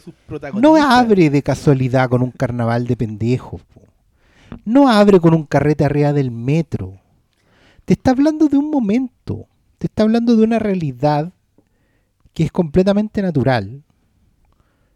Que es que cuando eres joven, tomas. No, y no Por- solo no, pero eso. por- es, que, es que así es No, no, no, simple. cuando- Es- cuando- es así de vivencias simple. que después, por mucho que trates de replicar, nunca las vas No, a volver a tener. Y el problema Y ahí es está la escena de cuando ellos están en el en ese bar de viejos de mierda, eh, todos borrachos, en donde obviamente ese no es el carrete que vimos al comienzo. No, es súper decadente lo que está sucediendo en esa escena. porque, y- y- porque, es propio de la, de edad que tienen todos los viejos. po. porque eh, mira, ni siquiera es tomar. Sí, la weá es No, pues no es tomar- carretear y curarte raja es un estado de juventud. Es un estado de responsabilidad, de la alegría. los 45 Claro, Y lo que ellos están tratando es como de, en vista de que han perdido la juventud. Porque sí, no es más complejo que eso. No tiene que ver con ni, ni, ni Schopenhauer, ni, ni, la, ni la postura del filósofo no sé cuánto. Tiene que ver con que, ya no eres sí joven. que ver con ellos. sí, pero, pero eso Ellos sí, nosotros Claro, no. ya no eres joven. ¿Cómo vamos a ser joven? Con 0,05. Sí, po. Sí, pero también Bueno. tiene relación con, ya no somos jóvenes, pero quizás accediendo a ese 0,05 podemos aspirar a hacer que- es que yo lo que creo no que- podemos hacer es que porque los es buenos están frustrados. Y ahí yo está creo- el tema de la película. Es que, a ver, a, a mí me parece una crisis de la mediana edad, pero no es una crisis de la mediana edad de los personajes. No está justificando que los personajes tengan crisis de mediana edad. Es un llamado de atención, si queréis, pero no moralista, acerca de que como sociedad estamos empecinados en estar en un estado constantemente. Y ese estado está muy bien graficado en la juventud, pero es un estado en específico. ¿Tiene que ver con el consumo de estupefacientes? Sí, está bien. Pero no, es esa la conversa, ¿cachai? O sea, yo, yo, yo creo que acá el personaje de su esposa, de su familia, tiene mucho que ver. Hay algo, hay harto también en el personaje del entrenador. Porque él sí puede seguir de largo hasta el final. Porque hay alguien que no está, ¿cachai?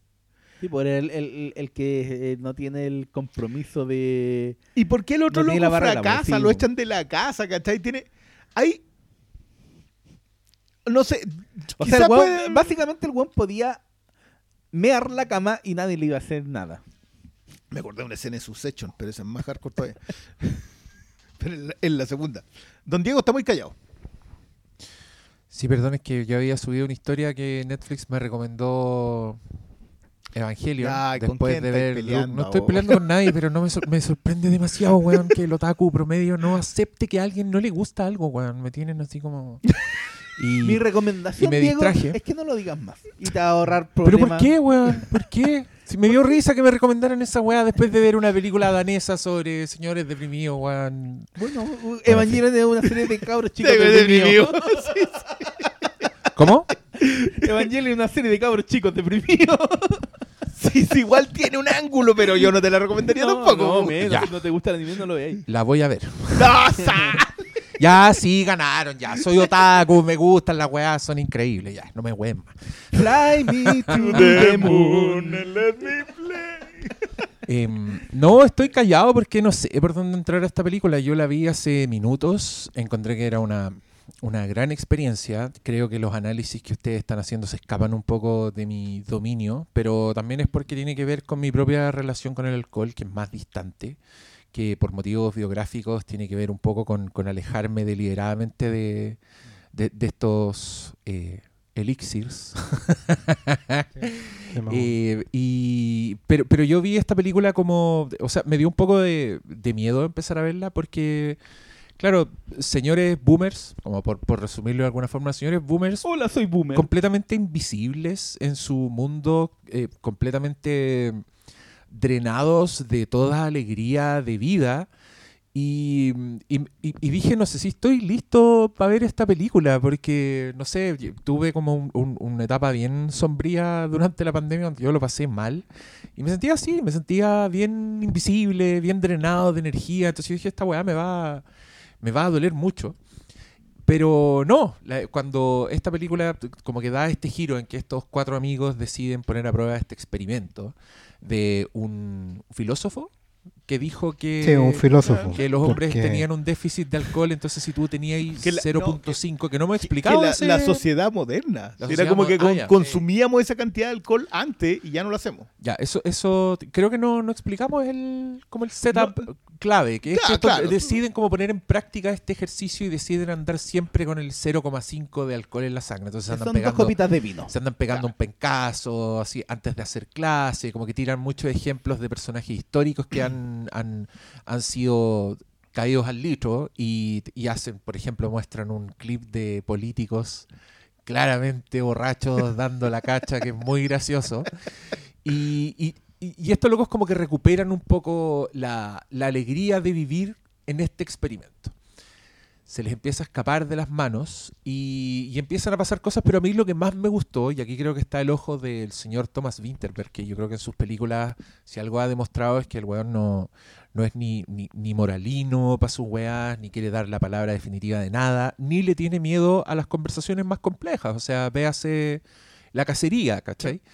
Entonces, eh, por ejemplo, lo pasé muy bien con esos matices. Eh, al ver, por ejemplo, en una escena en que Max Mikkelsen está demasiado prendido en su clase, eh, tiene a todos los alumnos así muy interesados, porque el weón está básicamente arriba de la pelota dando sus clases, así como recobrando ese espíritu, eh, es- es- esa juventud que dicen Y, ustedes. Claro, y aparece, y aparece el otro amigo y lo mira por la ventana y pone como una expresión así alarmada. Y yo te juro que pensé, dije, ah, aquí viene la escena en que él le va a decir, oye, se te está pasando la mano, como bajemos la weá. Y el weón se va a jalar copete. Pero es que yo lo en, vi, vez, de hecho, en vez de la moralina, amigo- se va a. se inspira más, a Cuando- curarse más. cuando el amigo lo está viendo para mí, no lo está eh, para mí está embobado con lo que está logrando, está cautivado con lo que- con cómo el, el amigo espera, espera, realmente. corríjanme, corríjanme si me equivoco, pero de los cuatro, el, el gordito, por así decirlo, es el más chico. Es el que cumplió recién cumple años, Pensé que 40. estabas hablando de nosotros y yo era. No, no, no, no, no, Sí, Ya- ya estamos- Vamos a tener que. inevitablemente ¿Por qué me esta estás película así? nos va a llegar. No, espera. Él es el que plantea el experimento. Él es el que. lo- Porque él es el profesor de. Él es el profesor de psicología. Sí, po. ¿O no? Sí. No me acuerdo bien. No, no, no. El, No, el, el otro, el que. A ver, espérate. el que le da copete al cabro es el profe de psicología. Sí, es Ya. el profe de psicología. El otro es profe de. Música, y el otro es el profe de entrenador música. e historia. Sí. El gordito es profe de música. Que, ¿sí? que- que- que, por cierto hay otro detalle ahí que a mí me gusta mucho. Que El es que gordito yo- del más joven, po. Sí, el que, Sí, está, po. el que tiene la guagua, que tiene tres hijos. Sí, pero él es el, él es el de, Pero es él el que dice en el un de momento. filosofía, psicología, digamos. Él es el de filosofía. El de música es el que le toma el examen al otro. Ah, Tenéis toda la razón. Porque Sí. está en la comisión del examen. Sí, Ya. eso- es eso que me confundió, eso, me eso fue el porque. examen. Perdón, es que el sistema de ADN es tan universitario Es que uno se confunde. Sí. Es muy, es muy, muy avanzado por nuestros niveles, weón. Muy ABC1. que, por cierto, el detalle de No, la pero es que, es que él es, él no es lo el que tiene 40, él es el que cumple años, él es el que tiene la crisis más grande, el que plantea el experimento. No, y el que tiene dos El cabros que- chicos en el la que casa. tiene tres, tres. Tres la cabros casa, chicos con uno recién No, y nacido. él es el que plantea, el que lo ve por la ventana y que plantea que pasen el límite. ¿Cachai? Me encanta ese detalle porque encuentro que justamente le habla a la otra generación, a la de los 30, a la que está a punto de ver esta wea. Y es una de las que más conflictos tiene con esta película, curiosamente, en redes. Porque en redes los que deberíamos estarnos agarrando a combos por esta película somos nosotros, digamos. Los boomers que ya estamos en esta, ¿cachai? Y que estamos diciendo, bueno, yo haría lo que hizo ese weón, estamos en esa, me siento mal, me siento así, eh, necesito el shot de nuevo para recuperar, bla, bla, bla, bla, qué pasó con He-Man en mi infancia y toda esa mierda. O estamos mirando por la ventana de la sala lo que se viene y, estamos, cagados y estamos dispuestos a eso, estamos cagados de miedo, por eso la juzgamos desde, desde nuestro nuestra ventana moral. Y decimos esta weá es una apología del alcoholismo o esta weá en realidad es una pasada rosca de culeados o, o esta película es todo lo que yo quiero ser como ese señor que andaba en patineta cuando ganaron los Lakers con una canción de 40 años atrás Esa es la... ¿cachai? Es Que- que ojo que yo creo que está, es que está ahí. Yo, yo, O sea, hay que, hay que poner en, en- en bandeja también otro hecho no menor, que esta película eh, la hizo el director eh, conversando con la hija, hablando Ah, sí, de eh, los niveles de alcoholismo, en, o sea, no de alcoholismo, de cuánto bebían los daneses, ¿cachai? La hija iba a interpretar a la hija de Matt, a la hija de Matt Mikkelsen. lo- era un Empiezan niño y a- una niña. em- empiezan a filmar, accidente de tránsito y muere. Y obviamente eso hizo ajustar la película y creo que responde también a cierto tono que tiene... ella ella eh, es la ida ida a la que está dedicada la película Sí, Sí. Es súper importante está, también está dedicada. Sí, es, es curioso, es curioso el formato de duelo. Yo, yo creo que esa es una conversa que es muy extraña en esta película. Porque, claro, no, no es la única hija muerta de un director en una película que haya sido estrenada en estos últimos años. Pero es curioso el seguir haciendo arte. Porque en el caso de los directores de cine, es distinto escribir o pintar. Yo, yo supongo entenderlo a alguien que, que- que- que sufre una pérdida muy dolorosa. Entiendo que la expresión artística es una cosa. Pero en el caso de los directores es un trabajo colectivo muy complejo. Eh, en, don- en donde la expresión artística es hacer una película, pero es llevarla hasta el final. Y con y, y- es que es el, ¿cachai? ¿Cachado? De repente, cuando se habla de cine, se habla a una persona. Esta película es de. Cuando el cine es un trabajo colaborativo. muy colectivo. Yo por eso acá Entonces, menciono dejar- mucho a los de- tres. Dejarlo como a medias tampoco es como una. sí Claro, pero sabéis qué pero, sabéis aquí qué Luis hablaba alguna vez de eso, de una película que se llama mm, Al otro lado de la esperanza, que él la odia. Y luego, después de ver la película, en un, en un, en pregunta y respuesta, le, le hace una pregunta como súper profunda, le dice, no sé, la odio esa película.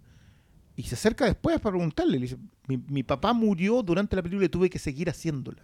Sí. Y, y la odio por eso. Y tú mira, El otro lado de la esperanza, una película que no tiene nada que ver en tono con lo que te está hablando el otro tipo. no pero- no pero, pero se entiende, entiende el proceso. Yo creo que. Esta es una película que no tiene nada que ver con el duelo. En ningún nivel. O sea, yo esto es una película que la terminé de ver y cuando vi que estaba dedicada a alguien y después vi la historia, dije, ya, pero esto no tiene nada que ver con la película que yo vi. No hay una conversación sobre los padres. De hecho, los hijos acá son eh, No, son personajes que no son definitorios. no son espejo de algo que no Claro, pero sí lo es la generación. Y, y lo otro, acabamos de ver pasar la escena del, del profe de historia, que a mí me gusta mucho, porque en lo que dice el Diego a propósito de que no hay juicio, de que la gran, uno de los grandes méritos que tiene Winterberg y que tiene Tobias Langdon, es que no hace un juicio constante de, de los personajes. Y hay una muy, hay la deja ahí, no la plantea, pero la deja ahí a propósito de los tres personajes históricos que menciona, que son Churchill, Churchill, Roosevelt, Roosevelt y y Hitler. Hitler. Porque básicamente te dice que hoy día, con los ojos que hoy día juzgamos a, las, a la gente, Eh, eh, te deja claro que hay un personaje al que hubieses apoyado en su momento. No le quiero destripar eso a la quien no la haya visto, porque hemos hablado con- casi sin spoilers. Pero la, película. la, la respuesta es súper pero. ¿tiene teniendo esos spoilers tres. esta película? Teniendo esos tres, claro, la, es que la idea, ¿quién se Dilo, portaba sí, mejor? Ay, loco, si es- te dejan claro que la Sí, pero- generación se estaría Pero es que eso también, Hitler, eso también tiene que ver con ese, esa escena, particularmente tiene mucho que ver con eh, lo deseable o lo esperable de una respuesta lógica. Los cabros en el fondo no responden realmente convencidos, están respondiéndole a un profesor. Y obviamente responden lo lógico, vamos a, vamos a votar por el candidato, entre comillas, que no toma. Que es sobrio, que no tiene y que no tiene enfermedades. En A- el fondo a, a es pesar de que ellos y la respuesta, que- claro, probablemente simpatizarían mucho más con que el que, el que se tomaba un- el- al desayuno. ¿Cachai? Y loco, El bistec claro. ¿cachai? Pero ellos responden a propósito, y la, y la conversa que tiene el profe con ellos tiene que ver con que en el fondo no vayan por el mundo respondiendo lo lógico, haciendo lo que, lo que se debe Haciendo hacer, juicios, loco. haciendo ju- pero, más que hacer es una juicio. escena muy chica Sí, sobre el hacer juicios. Yo creo que más que hacer juicio tiene que ver con eh, responder lo que se espera de ellos. Y que también conecta muy bien con el momento que estamos viviendo. Ellos responden lo lógico, lo- la respuesta correcta. Sobre el que no es la claro. wea. Pero no realmente, y, y- y por eso la respuesta es buena respuesta y separa de inmediato esta película de la sociedad de los poetas muertos y de toda esa mierda. Porque la respuesta del profesor no tiene que ver con decirles lo que tienen que hacer. No. Tiene que ver con advertirles cuáles son los matices del mundo. Que sé que cuando estaban ¿Cachai? hablando hace un rato ¿Cómo, de, cómo de llega alguien- ahí? Pero, pero, en serio, ¿cómo llega ahí Robin Williams? No, ¿Cómo no, llega no. hasta esos niños parados Pero en la- el es que hay una diferencia clave en eso. Cuando alguien me salga con esto es como la sociedad de los poetas ¿Por muertos. Loco, qué? la sociedad de los poetas muertos trata sobre cómo los los adultos definen a los cabros chicos. Está en el corazón de los personajes jóvenes. Y, y por qué, de dónde, si eso no está en esta película, ¿cachai? De hecho, No tampoco, ni siquiera, profesores. ni siquiera es al revés. Tampoco se trata de que los, los cabros chicos definan a los adultos. Esto básicamente tiene que ver cómo los adultos aprenden a aceptar que son adultos. Ujú. Sí, esa es la weá.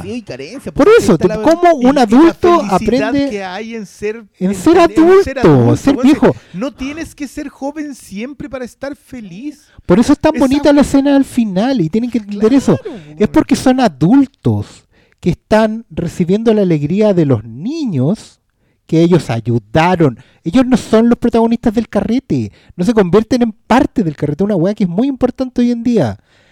Toda la gente quiere ser protagonista todo el tiempo. Todos los buenos creen que cada weá que tuitean, cada cosa que postean, cada cosa que les pasa, tiene que ser épica, weón, tiene que ser maestra. Hoy en día es el mejor día de mi vida o hoy en día es el peor día de mi vida. Porque aquí toda la weá es épica o tragedia. Nadie tiene un día normal, weón. Nadie quiere tener un día normal porque no es posteable. porque no es- también creo que responde Oh. también a, a- a- a- a esa condición que a mí me apesta, en donde eh, todo es juzgable desde mi púlpito virtual, en donde todo lo que eh, no va conmigo es funable cuando, no sé, desde el anonimato o desde cualquier postura, pero es como esa, esa utilizar la, la digitalización del mundo por para ocultar otras carencias que al final nunca vaya a ver porque Es que, o sea, ahí lo que pasa es que en una película que te invita tanto, no solo a aceptarte, sino a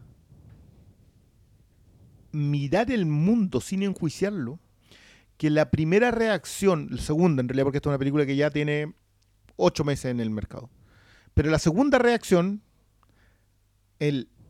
Yo me acuerdo que alguna vez lo hablamos con el Diego a propósito del, del backlash, que era muy raro, que me acuerdo que lo hablamos a propósito de Drive, que era una película que había tenido muy buena aceptación al principio y después tuvo un backlash muy corto. Fue como a los tres meses ya la odiaban. Y la gente ya lo odiaba. ya la sí. odiaban. Esta es una de esas películas que, como ahora se está conversando, porque ahora ya está más, se, se volvió a difundir, viene este, este, esta segunda reacción que es un juicio. Y que me llama mucho la atención porque eso- esta es una película que invita a, primero mírate, Justamente a no hacer A lo que no hacer haciendo con la juicios. película. sí. y, es- y lo primero que hacía es enjuiciar la película porque te dice que, que enjuiciar a las personas en un mundo que nunca es lo que tú esperas que sea, probablemente sea un error.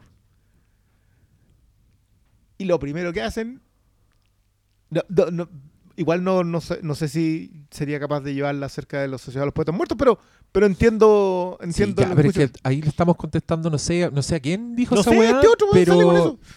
pero claro que eh, esa persona que no sé quién es, no- así que no, esto no es, Un ente, no digamos es- que un- no es personal. Puta, es quedarte como con un 2% de la película, es ver la escena cuando los alumnos prenden porque el weón está motivado y es no entender ni una weá, por loco. O sea, no es un visionado responsable. Me gusta. Volviendo al comienzo. No, estáis no. Prestando, estás prestando atención al texto que está en pantalla, estás juzgando una parte por el todo, que eso eh, creo que lo hemos demostrado mucho, no se aplica a las películas. No, no, no. La película no es- que no le lleva La película al- no es una escena, no es un plano, no es un personaje que te cae mal. Es qué le pasa a ese personaje que le cae mal en el tiempo que se demoran en contar de la historia, en su propio universo, qué efecto tienen los demás personajes, así que córtenla con esa weá, córtenla con, ay, que este weón es una mierda. Puta, sí, ¿podéis ver más allá que eso? ¿Podéis ver qué te están diciendo? ¿Podéis ver qué está diciendo la historia? ¿Podéis ver qué están haciendo con ese personaje que es una mierda? ¿Que ¿Estáis buscando un amigo en el weón o estáis buscando ver ficción? que Esa es la sí. weá que a mí me pasa. Ahora, volviendo a, a esta película, yo creo que esta es la versión, mira, es la versión danesa, es la versión de Thomas Winterberg, weón, de belleza americana. ¿Cachai? Sí. Eh, belleza americana que es mucho más explícita para decirte, o sea, donde ahí Kevin Spacey te dice literal, así, nunca me había sentido tan adormecido. Y el weón, justo, ¿con qué despierta Kevin Spacey en esa película? Con marihuana, con menos responsabilidades y calentándose con una pendeja. Es, eso es como Ujú. el- el- la anestesia emocional de Kevin Spacey en esa película. Creo que en esta película funciona lo mismo. Estos hueones como que encuentran esta anestesia, encuentran esta forma de dejar un poco el, el- Esta lo, lo- bellena- lo que belleza tiene danesa. belleza danesa. Está buena, pero, pero creo que son mensajes completamente distintos. Sí, o sea, no, que- mira, igual, igual belleza americana llega a disfrutemos los momentos, ¿cachai? La vida son los momentos, como que en esa secuencia final en que el, weón como que el, muerto te está narrando y te muestra lo último que recordó, las cosas que se le aparecieron y es como su hija chica, su mujer gozando en un juego de Fantasilandia, ¿cachai? Creo que de alguna forma esta película llega un poco a la misma conclusión. Llega a, a- celebrar esta weá, a decirte ya, es una mierda pero vale la pena. Es una mierda pero podéis, podéis bailar, podéis tener un día donde todo va a estar bien, donde el futuro se va a ver bonito, que, que- que también creo que es lo que hace esta película. O sea, el, el baile, weón, no, no es gratuito, el baile viene después de, de un luto, viene después de, de una luz al final del túnel, en estos mensajes que le llegan a, a Mads Mikkelsen. Y llegan también, creo que en ese momento muy lindo, en que eh, yo sé que ellos no son parte de la celebración, pero creo que en, ese, en esa parte todos los buenos, por cómo se miran, ¿cachai? Por cómo miran a los alumnos, por las weas que hacen, creo que estos locos se sienten de nuevo con un propósito. De nuevo ven que sí, Sí, tienen una repercusión en su mundo. Y esa wea la encuentro preciosa. Creo que es un, mens- a- es un mensaje para todos, weón, para todos los que nos hemos sentido así de mierda, así de invisibles, así de abandonados. Y, y así de irrelevantes, ¿cachai? Como toda esta weá donde eh, está- es- vais completamente como zombie por la vida. Y, y- y- y- también me da risa que eh, ese era otro bad take que apareció, otro tweet que leímos que decía que esta película era sobre gente blanca privilegiada. Eh, y, y claro, quizás eso es como quedarse en que los weones, sí, se- su casa se ve bacán, como que el primer mundo es así, como que podéis ser profe y Pero- irte de pero- vacaciones sí, en, en canoa. Una película que transcurre en la Pascua y decir que se trata de gente muy aislada. Sí, pero es que yo insisto, bueno, sí, eh, Danir. le, le ha hecho, le ha hecho mucho daño el, el visionado irresponsable, que es el visionado parcial. Es como quedarse en un puro detalle y a partir de eso tirarte como un juicio que no tiene nada que ver con la película. Pero también yo me recuerdo a mí mismo que en, en redes sociales conviven como las opiniones de todos, como que ni siquiera, no sé, gente que le pueden no importar las Sí. películas, ¿cachai? Gente que puede ver la weá justamente porque, porque es tema de conversación, porque apareció, porque está top, 5 de Netflix en Chile hoy. Para no quedar fuera de la conversación nomás, de repente. de- claro, Porque, pues, oh, algo sí. está popular, comentemos cualquier No, y ahí también estáis tocando un tema que es muy relevante, que tiene que ver con que, eh, lo hemos hablado acá también, pero esta película es súper buen ejemplo de ello. Es de, ¿para qué vemos las películas? ¿Las vemos para buscar modelos a seguir? ¿Para ver reflejada nuestra propia experiencia? Eh, ¿Para que pase lo que nosotros queremos que pase? Eh, ¿O nos desafían, o, buscamos que nos desafíen de una forma con una historia que no, teníamos en nuestra cabeza, una historia que merece contarse, ¿no? Porque efectivamente muchas de esas bad takes vienen de, eh, de, de una expectativa que la película en ningún momento plantea, no solo esta, sino muchas películas. Y es por eso que al fin y al cabo los juicios sobre las películas se hacen antes de ver las películas.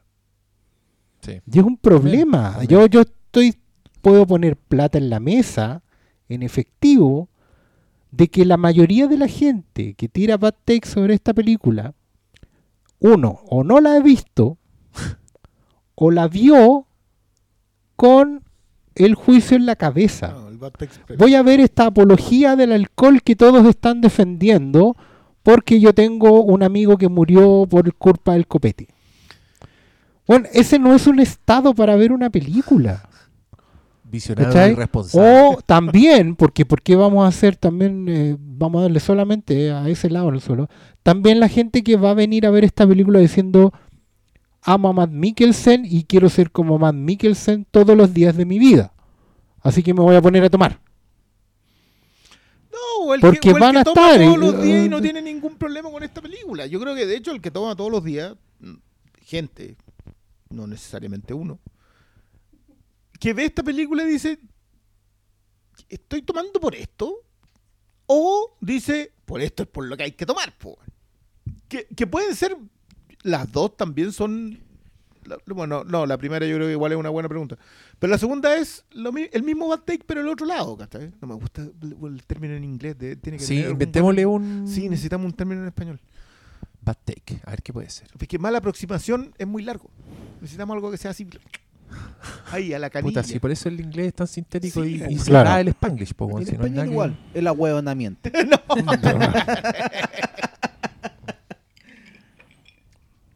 Ay, perdón. Ya, ya vamos a encontrar el concepto. Sí, pero, No. pero, pero yo igual creo, creo que queda ahí en el clavo en el sentido de que la disposición hoy día a ver cierto tipo de películas, sobre todo si es que son películas que entraron muy bien en un grupo de gente que nos cae mal. Porque, porque convengamos que esa, de esa eso se trata. está, de eso se está. trata. O sea, si esta es una película para los boomers, hay una generación que se considera que ellos no lo van a hacer. O sea, yo cuando, cuando el Oscar dice que esta es una. Los, los de 30 que están mirando por la ventana son los que más le quieren pegar a esta película. Ah, No sé, yo tengo 30. Yo sí, yo Y tengo seis. Pero, 27, pero está Y ahí hecho seis. mierda, ¿Cuánto pues, tení? malo, weón. 27. Si vos pasáis piola con 37, nosotros, pues, weón. pero Sí, 30. no pasa piola con Por, nosotros. por ley de redondeo, por ley, sospechosos bueno, por ley de redondeo no te doy cuento. Al abuelo. cuento. ¿Cuál es el abuelo? ¿Cuál es el que anda arrastrando las patas y el baba yaga? Se sabe quién es. El papá ya. Pero. Pero. Ya, es que. Sí, igual a mí, me, a mí me cuesta. ¿Qué Yo, paja? yo pero qué paja, no, sí, que- qué que paja yo- no poder hablar de la película. Sí, weón. porque ya, yo eso creo es lo que, que me está dando paja. Me está dando paja que, que- yo, no sé, yo voy a, voy a borrar Twitter. Sabéis que ya lo decidí. Entre el hilo No, sobre pero- Mad Max que leí el otro día. ¡Oh! No, que mira, yo voy a- esa weá. No, no, ese, ese hilo- horrible. No, pero, pero, pero ¿sabéis que es Diego? el peor Yo- hilo que leo en mi pero vida. yo, mira, yo, yo esto lo voy a confesar acá abiertamente. Yo tengo una, un vicio, una adicción por los bad takes. Pero weón, si el Consumo algoritmo lo sabe, por eso te los 0,5% muestra, por eso de Bad No, pero, pero yo me pongo a mirar, los leo con detención, leo las respuestas, sobre todo en Twitter, en Instagram te dura menos, pero en Twitter podéis ver las respuestas, la, la- los Lo- contraargumentos, los citados, los citados, que están de acuerdo. Oh. Weón, Esos son los momentos donde yo miro de- de- lo que te decía el otro día de que de repente busco palabras clave solamente para ver si el mundo sigue igual y el mundo Pero, sigue igual. weón, ¿por qué te hacía ese daño, weón? No Este es weón- un apuesto que se le no- está desarrollando como un, un, un forúnculo en un, Un testículo en que en algún minuto te van a dar la mala noticia, weón.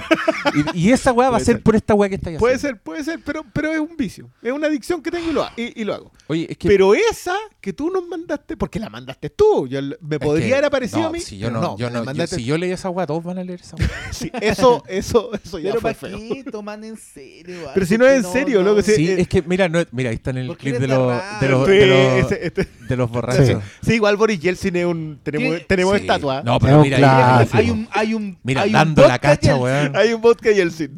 Ese, ese No, está, este- pero ese está doblado así. Este, este congresista británico. eh, No, pero mira, hay una cuestión. Yo, yo voy, a, voy a introducir un matiz mientras vemos el montaje de los, de los políticos ebrios. Triacos. Creo que de los, los políticos arriba de la pelota. Yo, yo insisto en el caso de esta película en particular y en general, insisto con eh, machacar las bad takes. Porque siento que es la única forma de que los que están escuchando el podcast se sienten a ver la película. Siento que estas cosas eh, son como los piojos, hay que tirarlos, a- sacarlos, exponerlos y quemarlos con lindano. Porque... ¡Piojos de mierda! ¡Ay, hombre! ¡Ay, hombre! El Porque- no, boom- porque de verdad, porque- siento que justamente hay mucho del odio hacia las películas, hacia las películas alabadas, hacia las películas Sí. que- queridas, Sí. tienen que ver con eh, el, el propagamiento de estas bad takes. La gente se contagia de esas ideas. Hoy día ustedes mismos, porque ustedes son el, el- son como los son como los narcos de la de la bola, me, me tiran al WhatsApp todas estas weas porque yo no, yo no las leo en Twitter, pero es bueno porque ustedes son como los sommeliers de las bad takes y tiran las precisas. Sommeliers Eh, del cringe. Claro. Igual Y- yo, yo quiero decir eso, ¿ah? Si usted tiene una take, usted me manda un pantallazo a un DM nomás. Yo se Sí, lo voy a agradecer porque yo de verdad que Las consumo. disfruto. Mira la weá que dijo este saco. Pero, por ejemplo, como el- claro, Loco, el momento cuando fue, cuando se picaron mucho con Scorsese y que hacían bolsa cualquier película. Oh, Loco, sobre Irishman, una- yo tengo guardadas unas joyas. Se puede sacar un, un libro Taschen así con las peores weas. Ya, Oscar Salas, tenemos proyecto. apaisado hacer, para que lean el tut completo. Coffee Table Book. Claro, tal cual. Un enojo todos los días. O, lo otro que se puede hacer es como imprimirlo en un, en un papel confort. Así como esos, esos que imprimen su Me gusta, me gusta la Podemos idea. imprimir como malos tweets para que uno literalmente Se No, se limpie. limpie la raja. Sí, claro. Lo que sí advertimos de entrada que no les vamos a pagar royalties por usar No, su material. Ahí, si usted lo publicó en red social, y está, es y público. está público, Público, olvídelo. le- a con cueva le vamos a borrar la foto. Si es que su- la foto en su cara le te la podemos borrar un poquito. O le ponemos una línea cagona así para que no se le dan los ojos. Pero me encantó esta idea. No, yo me acordé, Sí. ponte tú, de un weón del Frente Amplio. Perdón que lo diga así. Pero me acuerdo porque le vi la bio, dije, ¿quién es esta persona tan idiota?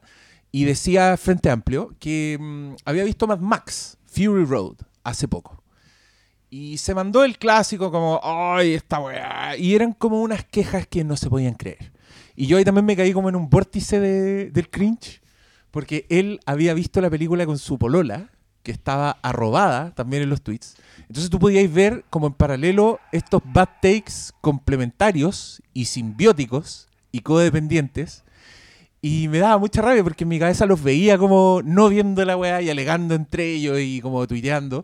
Y si tú bajabas un poquito, preguntaban a- días antes, eran, oye, ¿cómo es Mad Max Fury Road? Y la respuesta eran como, genial, maestra, la weá. Y ahí tú te das cuenta de que vieron la película como para reaccionar a todos los que le dijeron que la weá Mm. era increíble. Sí, los backlash. Entonces, el- y ahí las quejas eran, eran también estas weas vergonzosas que eh, yo siempre digo que en algún minuto, no sé, la gente se aprendió como términos como, como arco de personaje, como ese tipo de weas, entonces ya te pueden, se pueden quejar ponte tú de Mad Max porque ay, no era ni el protagonista. Como si eso tuviera algo que El ver. viaje del ¿cachai? héroe. Oh, conchetumadre, weón. Puta, qué daño le hizo Joseph Campbell.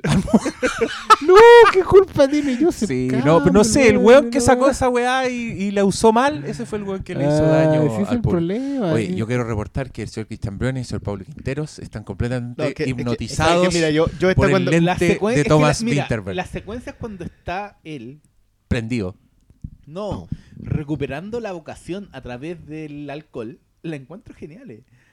Porque Yo- yo, yo- yo- como hijo de profesor, de los que tenía la libertad de entrar a la sala de profesores, de ir a baño, a, los sectores donde no iban los cabros, porque como yo entraba donde quería en la escuela, pues weón, si mis papás eran los profes, entraba y, yo vi de primera la, como la, la, la bambalina de la frustración de profesores. Es como... Habría agradecido que alguno de ellos hubiera hecho este experimento. Yo, yo, yo quiero decir que, mm, claro, esta película yo le di mucho, mucho cariño tanto a Winterberg como a Lindholm, que El guionista. el guionista que To- Tobias Lindholm, aparte es un guionista que tiene un ojazo, o sea, el tipo estuvo metido ahora en Investigation, es un muy buen guionista. Pero las dos que tienen en tripleta con Mikkelsen, yo encuentro que su enfoque, Jackten sobre todo, que es la cacería, esa cuestión es, es de otro planeta. La encuentro mejor incluso que esta. Pero lo de Mikkelsen acá es de no creer, lo loco, el loco está curado. Logra, y, y- y todos dicen, no, pero es que actuar de borracho. No es tan simple actuar de un borracho que está pasando. O sea, son, son formas en los ojos, son miradas, son cuestiones como muy puntuales. Por muy, muy puntuales, claro. Por, básicamente como, como, como cuando Estáis tratando Ah, claro, cuando apretáis los ojos ahí nomás como para poder en- reenfocar el camino. Y eso lo logra en matices muy chicos. Yo, esto creo que fue comentado en, su momento en redes sociales. No haber nominado a Mikkelsen a mejor actor fue vergonzoso. Yo no sé, entiendo, entiendo por qué le ganó Hopkins. digamos, en, por qué lo ganó Hopkins. Pero para mí ahí había. Y no Wakanda Forever. Pero es que ese para mí era el que sobraba, tendría que haber estado este. Yo el Bueno, resto- pero es que en eso, las películas que no son gringas, recordemos que el año anterior a los de al elenco ni lo pescaron al que ganó mejor película, pues no están nominados ninguno como mejor actor ni Claro. mejor actriz, Sí, que para mí sí lo merecían, ¿cachai? Entonces, Sobre todo, siempre- sobre todo el protagonista, el, Sí, el cabro en Parásitos. entonces hay un cierto dejo de como que lo pasan por alto solo porque son películas extranjeras. ¿A quién nominaron? Bueno, yo para mí lo que le hicieron a Isabel Jupert cuando se lo ganó la Emma Stone por La La Land, eso fue. Yo siempre voy a insistir en el titular de New York Times eh, a propósito de que era la mejor actriz del mundo. Esta es la mejor actriz del mundo este año. Ese era el, concepto preciso. Porque más encima hizo dos peliculazas ese año la, Isabel Jupert. Pero para mí, yo lo he dicho antes, lo voy a seguir sosteniendo durante toda la vida. Lo que le hicieron a Fernanda Montenegro es una de las marcas vergonzosas en la historia de la academia. Y amigo, la academia tiene muchas marcas vergonzosas, pero esta está como en el top 3. Pero ahora viendo este, viéndola como por segunda vez, lo de Mikkelsen es impresionante, loco. Es impresionante cómo se lleva la película en gestos chicos. Que, que lo grandilocuente es fácil hacer. O sea, en la escena del baile es. Pero acá se la lleva antes. O sea, lo del baile es culminación nomás. Sí, es que es Y vaya que culminación. es, es difícil eh, no caricaturizar el estado ebrio, porque es lo más fácil. Se ve desde la comedia Sí, claro. hasta el drama, siempre está como caricaturizado. Pregúntale a Beloni. Porque, porque es como la forma de acercarse. Ah, bueno, está curado.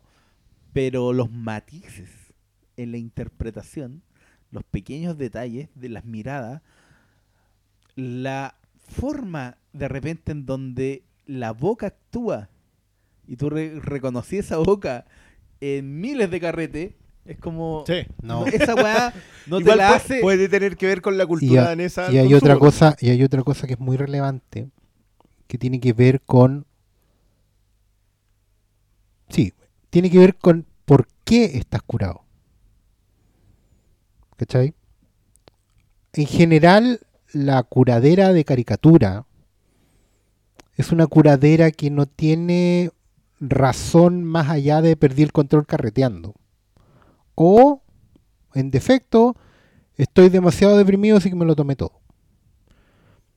Las caricaturas de curado en general son esas dos. Esos dos. Son Sí, súper sí, básicas. sí, Concuerdo ¿Cachai? Pero razones para tomar hay muchísimas. Y en general los tipos en esta película están tomando cada uno por una razón bien distinta. Yo siento que Mikkelsen lo hace muy bien. Pero creo que es mejor la escritura y la puesta en escena para que los cuatro hueones tengan sus distintas borracheras y las interpreten de maneras que son no empáticas, son súper creíbles, son verosímiles. ¿Cachai? Y eso es lo difícil. Y es también lo que mucha gente no sabe ver en esta película. Todos asumen de que el, el que pasa el límite, digamos, y se muere, perdona el spoiler, em, pero da lo mismo. No dijiste quién de por No, no, pero da lo mismo. Su borrachera es muy distinta a la de los otros tres. Y uno sabe para dónde va, y eso no es por predecible, uno lo sabe porque todos en esta película toman para escapar de algo, pero de lo que están escapando no viene del copete. Ninguno de los cuatro se encuentra con un demonio nuevo porque se ponga a tomar. Eso, Los cuatro están lidiando con demonios que tenían sobrios, Y ya están cargando hace mucho que los cargan porque la vida te trae demonios. A veces con De copete hecho, les de ponéis hecho, el demonio lo cargan, lo cargan Claro, porque no han asumido en qué momento de la vida están. Exactamente. Y de hecho, podía hasta cambiarle el nombre. Puede ser no un demonio, puede ser una mochila que están cargando. Por, y no Sí, son los demonios. Es, es una Pablo, dale tiempo. y cada uno y cada uno lidia de distinta manera. Mira, los que los que estamos los que hemos enterrado amigos o los que estamos a, sabiendas todos los días de que podemos enterrar a alguien. Tenemos súper claro de que bueno, no- nada ni ficción ni realidad es aplicable a tu gente. Cada uno es una historia independiente. Lo que le pasa a Matt Mikkelsen o a sus amigos en esta película no lo puedes poner en paralelo con la vida de nadie. Pero puedes identificar momentos, puedes identificar cosas y entrar a construir la propia historia con lo que te está pasando a ti y a tus amigos. Particularmente en pandemia, en los momentos que nos ha tocado vivir. Nos hemos dado cuenta que de repente, bueno, necesitáis una justificación para estar llamando a alguien para estar preguntándole cómo está o averiguar en qué parada está, ¿cachai? Porque los silencios en pandemia se han vuelto muy largos. Y tú no sabías en qué momento el otro pasan dos, tres días y el otro se le puso el mundo de, cabeza y fue demasiado tarde. ¿Qué es lo que pasa acá un poco? Ninguno del, de los del lote pudo ver en qué estaba el otro excepto uno circunstancialmente por lo que le pasó a él mismo, hasta que ya era tarde y aún así lograron entender que no era necesario juzgarlo tampoco. Porque cuando uno tiene amigos viejos, amigos de larga data, uno sabe que de repente podías estirar el brazo, pero no podías hacer más. Y no por eso eh, estáis fracasando llevándote una mochila por delante. Bueno, cada uno, cada persona es un, es un universo en sí misma. Y películas como esta nos ayudan justamente a ver los matices en nuestras propias historias. Por eso esta weá está tan bien escrita, está tan bien actuada. Yo sé que va a ir el foco a Mikkelsen porque el weón es el que mejor entiende a los cuatro personajes. Porque está metido en la escritura, está metido en la creación del proceso. O porque también es el rostro Sí. más reconocible. para la Claro, porque es- es la- el- y, y porque como personaje está justo entre medio. Claro, es los ojos del- O sea, de, de es- nosotros en es esta en, el, en, el- en un mundo paralelo, estoy poniendo esto muy entre comillas, llegó a ser el viejo, llegó a ser el entrenador, Sí. no fue el con los tres hijos, o sí fue, ¿cachai? O sea, yo creo que yo creo que una de las mayores razones por las cuales existen estos juicios desmesurados en, la- en redes sociales tiene que ver con la escasez de empatía. Cuando tú no eres capaz de colocarte en el lugar del otro cuando el otro está haciendo algo mal. Sí, pues uno quería asumir eso. O sea, quieres celebrar cuando el otro hizo algo bien y tú dices, oh, yo en, ese- en- en esa situación hubiese hecho algo incluso mejor. Pero es claro. mentira. O sea, de- yo creo que cuando tú. Y también tiene que ver con las cancelaciones y tiene que ver con los juicios así como, como destemplados que existen. Es porque no, no eres capaz de decir, ¿sabes? Que yo en esa misma situación probablemente lo hubiese cagado más todavía. Nadie lo hace. No, porque no- La, la pantalla y el anonimato y, y- todos los y- y- factores y- que y no... porque lo que explica acá, lo que te coloca ahí, cuando tú tienes la posibilidad de elegir, siempre crees que eliges bien, pero el mundo no es lo que tú esperas. Entonces, cuando te colocan a estos cuatro personajes, en donde cualquiera pudo ser otro, o tú puedes ser uno, ¿cachai? Y la película tiene la gran gracia, yo creo que acá lo que hace Winterberg muy, muy bien, es colocarte en situaciones tan cotidianas que tú puedes identificarte a la perfección con cualquiera de ellas. ¿Cachai? Si tú estás en una crisis de pareja, no generada por errores, sino generada por rutina, tú te encontráis con esta película en un momento en el que no lo creéis. Hay un detalle con el tema de los porcentajes que te van mostrando en pantalla, de- que la, perdón, la secuencia en la carpa es 0,0. pero sé que de repente shot ni siquiera es como... Sí. Ay, sí, qué lindo. Eh, Pero- eh, en pequeños detalles como de repente a todos, todos han encerrado en sus mundos y han y han preferido no hablar, ¿cachai? A todos nos pasa eso. Y, y van también en las pequeñas cosas que va dejando la película en las relaciones interpersonales de la pareja, con los propios hijos, con el entorno laboral, con el con, no sé, hasta las propias... Hay una escena con una directora que te habla de cómo de una subordinación y de cómo hay que responder a ciertos parámetros que hay que cumplir porque es la pega y la pega es la pega. Pero, ¿cachai? La película está dejando muchos elementos para eh, tener una mirada más amplia que solo centrarte en la mirada sesgada de, no sé, esto es una... eh, están levantándole la raja al copete, ¿cachai? Que No, no, no, no, no. es No, si un- esa, esa, esa, ¿cachai? esa mirada ya la dimos por descartada. O sea, a mí lo que me pasa es que yo siento que el pulso de Winterberg te lleva la película al lugar, te, te hace el mismo ejercicio que hace eh, el personaje Mikkelsen con los alumnos. Te expone situaciones en donde tu juicio te lleva a elegir a Hitler. O sea, te expone situaciones donde tu juicio es decir, esto es una película que celebra el alcoholismo. No estoy comparando elegir a Hitler con el alcoholismo por, el amor del código cielo. Pero sí tiene que ver con hacer una decisión apresurada sin tener todos los elementos. Tener todos los elementos cuando uno ve películas, cuando uno aprecia el arte, cuando uno lee un libro, lee un cómic, ve una pintura, va a un museo, lo que queráis, implica un cierto dejo de digestión. Yo creo que esta es una película que la gente se apresura mucho en enjuiciar. Cuando la película te dice que el enjuiciar apresurado es justamente el error, porque estar viviendo apresurado es el error, tener cuarenta y tantos y creer que tenéis que seguir siendo jóvenes es un error, porque no tenéis que hacerlo. No tenéis que hacer ninguna de esas cosas. Yo, eh, Lo importante es reconocer. lo importante es ni siquiera saber dónde estáis, pero por lo menos tomarte el tiempo de, pens- de averiguarlo. de averiguar dónde estáis parados. O sea, al final de ahí, ahí surge todo el, el por qué el, el, el cierre con el baile no es una... No es algo gratuito, es algo una consecuencia de todo lo que hemos visto en, lo, en las dos horas de película, ¿cachai? Entonces cuando... A- Adoro cómo te define, es que justo estamos en la escena de la carpa, adoro cómo te define una crisis de pareja. Nos extrañé mucho, mucho tiempo, quizás por demasiado tiempo. Vas poniendo por encima el seguir juntos hasta cuando ya seguir juntos se volvió una carga. Y, increíblemente este es como el punto eje de la película porque de aquí en adelante, amigos, empieza la cuesta abajo, como dijo Gardel.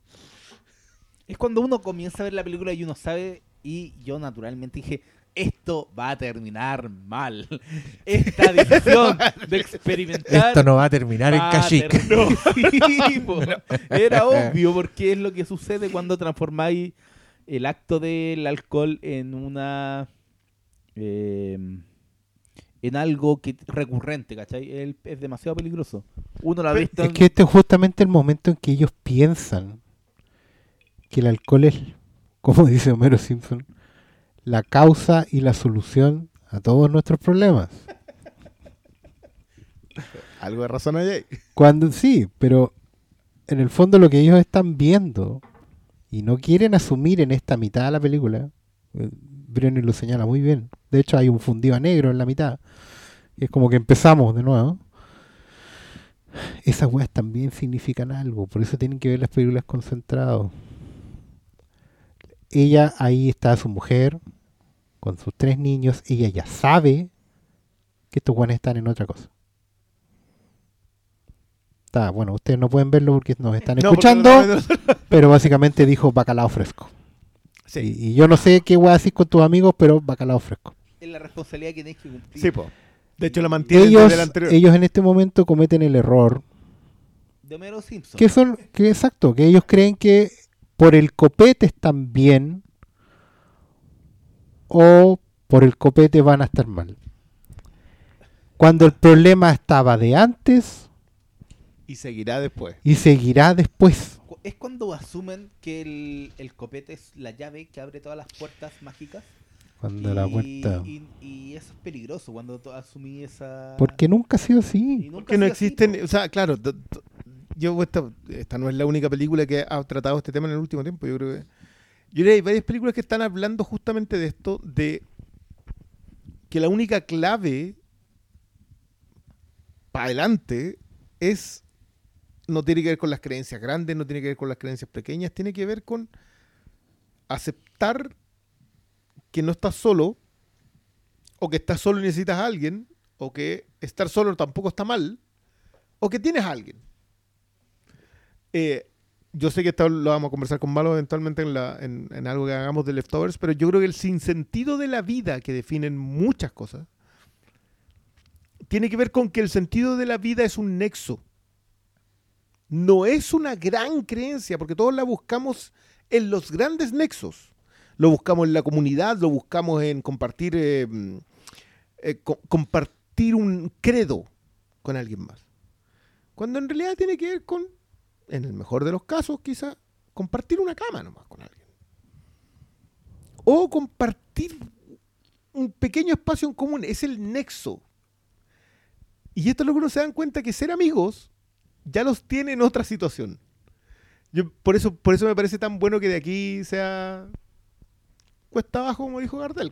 de aquí en adelante, en la película, estamos justo en el, en el momento eje en donde deciden empezar a alcoholizarse de verdad, es porque no entendieron que,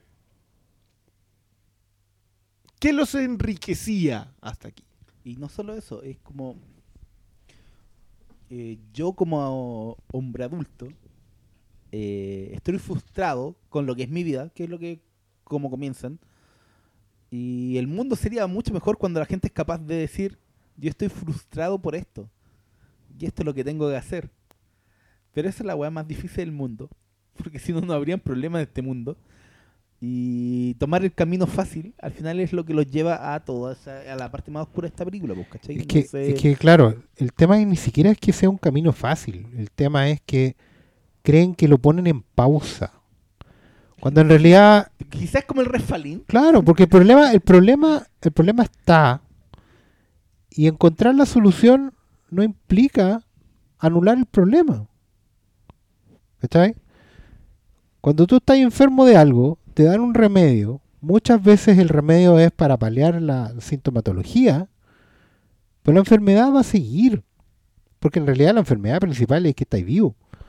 Es que- y, básicamente. y esa sí. cuestión tiene una sola cura. El problema es que. Claro, Claro, el problema es que estando vivo, siempre vas a anhelar los momentos en que te sentiste mejor. Yo creo que claro. el- la gran conversación que tiene esta película es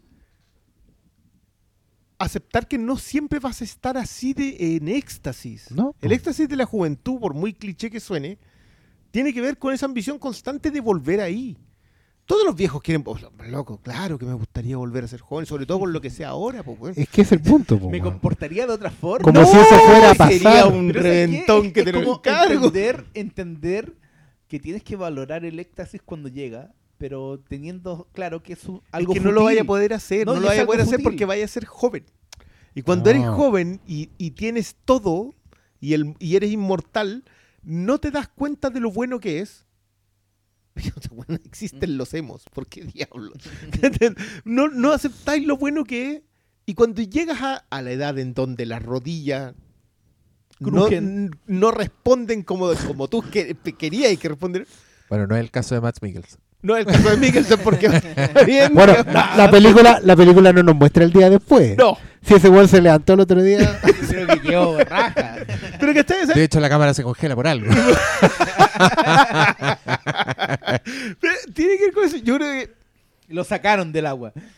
Claro, así. Yo, yo- yo insisto que tiene que ver con eso. Tiene que ver con la ambición de siempre estar en el éxtasis de la juventud. Pero el camino recorrido tiene su gracia. Obvio que si yo hoy día volviera a tener veintitantos, me haría bolsa, Pero que ¿cachai? más Pero encima el problema es que hay, hay que entender que las cumbres son cumbres por algo, no podéis siempre estar arriba. Y- y Una cumbre, eso- una cumbre permanente es una meseta, no, No, una y es, como siempre estáis arriba ya, ¿y cuál es la gracia de eso? Pero yo entiendo. No, no entiendo. En realidad soy, soy cada vez menos No, o sea, comprensivo. yo entiendo con- la con- búsqueda de eso, ¿cachai?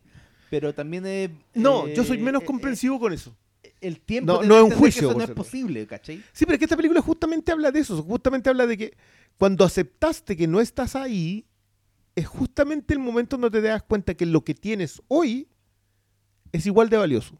Cuando te ahí en- que hay congelado en el aire mientras No, te cuando, agua. cuando esos mensajes en realidad te dejan arriba. Si no es el baile, son los mensajes de texto.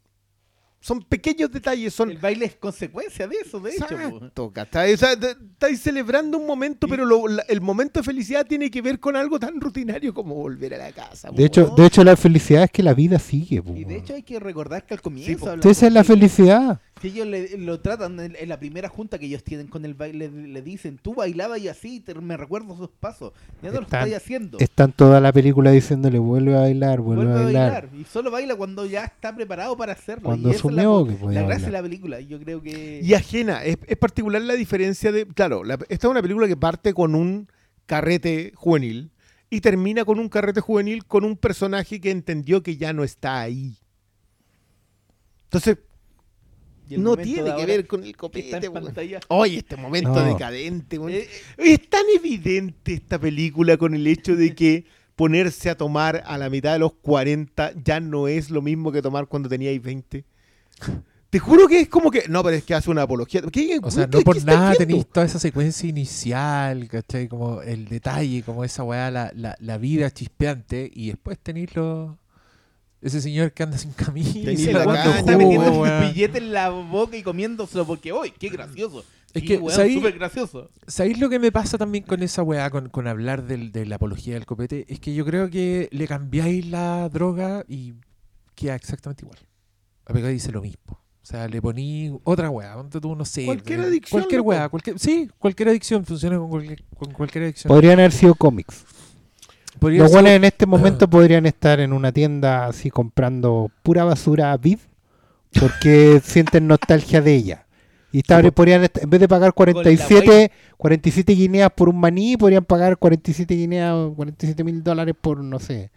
Sí, por, o- eh, o, podría ser, Kyle Reiner, podría ser jalero, que sería aún más decadente y, y repugnante. Podría ser eh, Sexo. weón, comida. así. Me van a pagar por Y ahí el, el- la, la danza final sería una comedia. o sea, fuera- Sí, Sí, claro. porque obviamente los gordos porque bailando son gordi- cómicos. gordito que baila, Claro. comedia. Pregúntale a Full Me van a- Monty. me van a funar por Pregúntale a Jack Black. Yo me pregunto si es como la comunidad afroamericana. Si un- Yo puedo hacer bromas al respecto. Mira, Usted no puede. Yo sí. hoy día yo estaba recordando un capítulo de Always Sunny, perdón que la saque a colación de Está nuevo, bien, Estoy está bien. impactado. Hay un momento, hay un capítulo que es el Quantum Leap, en donde por alguna razón inexplicable, que eso lo explican al final del capítulo, ellos se vuelven negros. ¿Por qué? Da lo mismo, Y Danny DeVito, que el peor personaje de eso, él quiere decir the N-word, la palabra con N. Porque ahora, como es negro, ahora es válido decirlo, ¿cachai? Ah.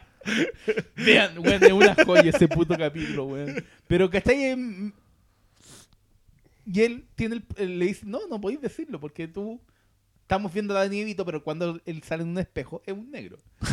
¿Cachai? Y es la gracia de ese capítulo. Es un capítulo. Joder. Ah, hay, un, hay un capítulo de Scrubs que a mí me gusta mucho donde el, porque el doctor el ah, el pololo de la Florence Pugh, ¿cómo se llama? Ese weón, Zach Braff. Zach Braff. Zach Braff está hablando con su amigo que es Donald Faison. Estoy diciendo los nombres de los actores, no de los personajes. Y, y, y son amigos de toda la vida. pues, y, el, y el Zach Braff le pregunta: ¿Y si estamos en una fiesta y sale una canción y es un rap y estamos los dos cantando? ¿Ahí puedo decir la palabra? Y el le dice: No.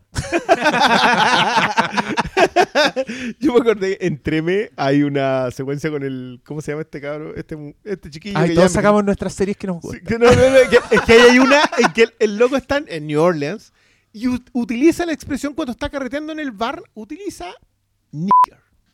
Y es un loco blanco.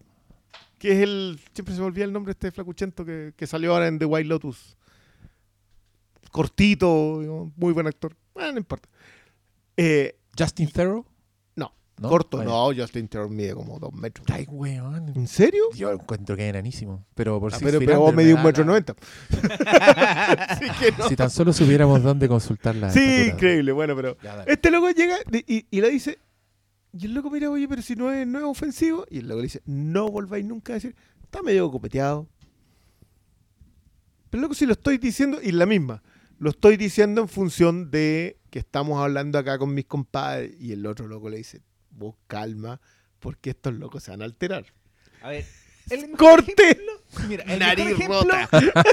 es el siguiente. Yo acepto que nosotros nos digamos los guatacas. Si otro conche, su madre sale con No, esa no, no, pero, pero si es gordo no hay problema. No, si gordo no. No, porque no Vamos a utilizar de manera heredable la palabra con G. Sí. The G-word. G-word. G-word.